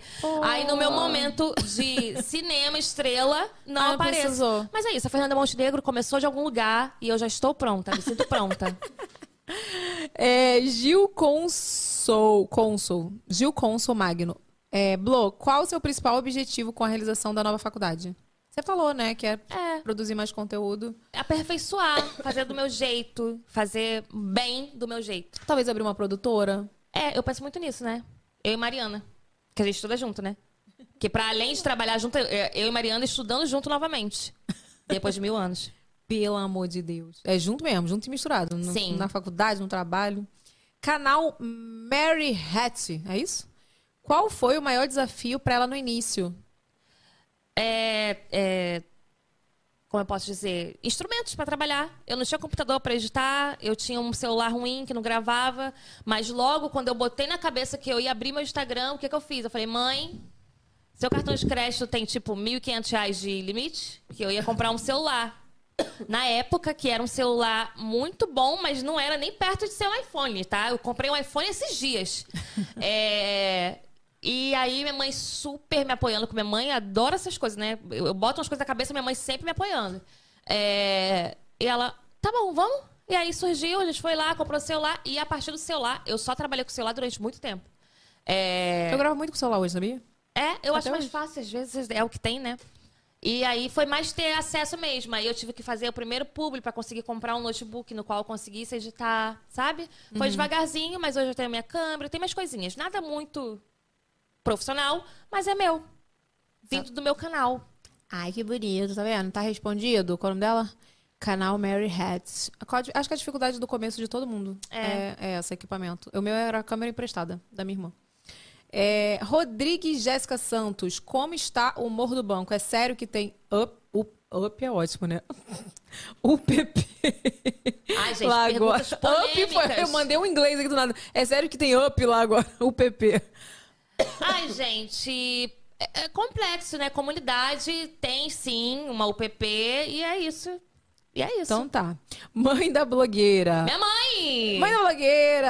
Ela mandou um superchat? Ela, não, ela mandou pergunta. Ah, tá. Falar, pra- é, falar pra ela que eu tenho muito orgulho dela. Ai. E ver, e ver ela, fe- é, ela feliz. É a melhor coisa. A minha mãe escreve de um jeito assim que é uma linguagem que só ela entende. Não, é igual entendeu? minha mãe. Mas é porque ela tentou escrever feliz, aí isso eu fiz. Tá bom, mas a gente Mas ela que, entendeu. ela, a gente entendeu que você que fez ela também. Aqui. É. Ai, mãe, te amo, linda. Ai, que linda! Mó orgulho, né? Ela Ai, minha tá, mãe... tipo... Pô. É, agora o superchat. Laísa Ellen, fala do seu estúdio, Blo. Meu estúdio de tatuagem, será? Deve ser, gente. Só tenho esse. Ué, tá, já tá profetizando outro? É, só tenho esse por enquanto. Mas falar o quê, gente? É, é, sigam minha namorada da gente pra tatuar. Então fala o arroba. Fernanda Franca Inc. Aquela, gente. E aonde que é o estúdio? Na Já Barra. jabá. Aí, tá vendo? É perto de vocês, porque ele não tá Sim, em né? Pertinho. A Sá falou, indica sua psicóloga, por favor. Ai, gente, não sei. Não posso dar o contato dela assim, né? É, pois é, né? Não tem Instagram aquela? Vai lá no meu Instagram e pede por DM que eu mando. Acho melhor. Melhor, porque aí só manda pra quem realmente tá É. querendo, né? É, Ana Carolina Domingos Mões. Inspirada pelo Renato, gostaria de saber os novos sonhos da Blue. Comprar a casa da minha mãe. Ah, gente, desculpa. Meus sonhos são limitados nisso. Tipo assim, não, eu tenho muitos sonhos, obviamente. Mas materiais, eu vai um de cada vez, né? Eu quero comprar a casa da minha mãe, depois eu queria comprar a casa da minha mãe e que a minha fosse embaixo ou em cima da dela, sabe? Que o pobre ele não aguenta, né? Ele não consegue se desvincular. Quero todo mundo no mesmo quintal. Quero eu, minha mãe, um, só uma escada separando, entendeu? Mas pra além disso, eu Eu já quero- morei assim, tá? Ah, eu amo. Eu na morei em cima também. da casa da minha irmã. Era ótimo. Mas era de aluguel. Minha mãe morava em cima, eu morava embaixo. Era uma bagunça. É, meus novos sonhos é viajar o mundo. Eu tenho muita vontade de viajar. Não tive muito acesso, mas já fiz viagem internacional de publi. Eu fui paga para viajar. Muito onde que você foi, mulher? A gente fez um quadro chamado é, América do Sul Baixa Renda. Acho que era isso. Sei lá. Mas aí não lembro mais, gente, já faz tempo. aí eu fui para Buenos Aires, Montevidéu e Lima. Aí eu fiz esses três países falando hablas espanhol muitíssimo. E qual você tem vontade de ter algum país específico que você quer ir primeiro? Ai, eu tenho muita vontade de ir em vários, mas eu sou um pouco fissurada por New York, né? A cidade. Amo a cultura do Japão. E recentemente eu descobri, porque fica aparecendo aqueles rios no Instagram de coisas de viagem, eu descobri que eu quero conhecer a Itália. Aparecem umas coisas lindas, assim, uns, uns mares, umas pedras e umas casinhas, enfim, eu descobri que eu quero conhecer a Itália. Pronto, já botou aí. É, já- Empresas. Se a gente tiver o projeto internacional que está para vir em breve, chamarei Blue. Ai, não tem mais aquele negócio da que uma mulher leva um monte de blogueira pra ir pra Disney, né? não, tem, mas essa mulher sou eu agora, sou o velho da lancha. Mentira. Obrigada. Monta aí a excursão, aí faz publi daquelas, é daquelas lojas lá da Disney, entendeu? Daqueles restaurantes. Não, você sabe que antes da pandemia eu tava com um projeto. A gente ia, né? Tinha. A gente, eu ia. Fui, fiz semana de moda com umas blogueiras pra fazer moda, né? Que aí não era. Não tem nem Ai, muito a ver eu comigo. sei disso. E pois é, Polêmica. e aí E aí a gente tava com um projeto pra ir pra Barcelona. E aí logo depois teve teve a pandemia, mas assim, os projetos estão voltando. Então agora, É. com a graça do Senhor Jesus, As vacinados em nome de. Jesus, pois é. Né? E pe- pedir a Deus que não tenha guerra, né, gente? Pelo amor de Deus. É. É isso. O pessoal tá muito me perguntando, Evelyn, quando você vai viajar pra fora, tal? Eu falei, gente, vamos primeiro ver se vai ter a guerra, porque Uhum. eu quero ficar no Brasil nesse momento. É. Entendeu? Mas olha aqui, quero te presentear, tá? Com o nosso kit Evelyn, avacalhado. Evelyn, Oi, meu só amor. dá uma olhadinha que a gente, Quê? pela primeira vez, eu achei um momento emblemático. O quê, Aqui no nosso programa. Nós recebemos 11 moedas norueguesas. Meu Deus. Que isso, Mas tu tá chique mesmo. Nunca aconteceu isso aqui. Nunca, Pois dá é. uma olhadinha A aí. pessoa veio do- da E a Noruega. pessoa nem mensagem mandou. Rodrigo Vou Santos. botar o quê? Uma trilha viking? Gente, Gente, sei nem o que, que fala na Noruega. Que ela... Evelyn já é rica, tem que dar superchat lá no meu canal. Gente, quanto custa 11 moedas norueguesas? Meio milhão de reais. Olha, pior Ele que nem mandou mensagem. Rodrigo Santos. 11 moedas norueguesas custa R$ 6,31. Ah, É, realmente não vai dar pra comprar a casa da mãe da Blue. Mas pelo menos paga o BRT que eu cheguei até aqui. Brincadeira, eu vim de carro particular. Também não está tão difícil assim. Do nada. Olha Ai, aqui, mimos, temos mimos. mimos. O nosso quero te presentear com o nosso kit maravilhoso do nosso programa. Que quem faz é a Aninha do Brinde Ateliê das Lopes, maravilhosa. Pra Aninha. você colocar aí, ó, muitas coisas pra você levar, entendeu? Pra faculdade. Bota tudo aí. Não bota dinheiro não, senão o povo vê que é transparente. Ou então bota remédio, maquiagem. Os remédios da cabeça. É, e eu quero, né, meu amor, que agora é a hora do vacalhado. Cadê a outra caixa, gente? Só tem a, do, a 3 e a 2 hoje? Ah, cadê a 1? Não tem, né? Vou então tá. aqui só pra não ficar na frente do nosso cenário, mas é meu. Olha aqui, o avacalhada, Ah. já- o nome já diz, né? É um presente avacalhado que você Tá. vai receber. Então, pode escolher, fica à vontade. Eu gostei dos três. Então tá, pode abrir a caixa do programa, tá? Que a gente ainda não tá tendo dinheiro pra comprar caixa pra mandar pros outros levar pra casa. Ah, tá. Oi, eu só escolhi pela caixa, você acredita? Ah, para. Pra guardar. Ai, gente, eu sou dessa. Os recebidos lá de casa é tudo isso. Ana, manda uma caixa do VacaCast pra gente presentear nossos convidados.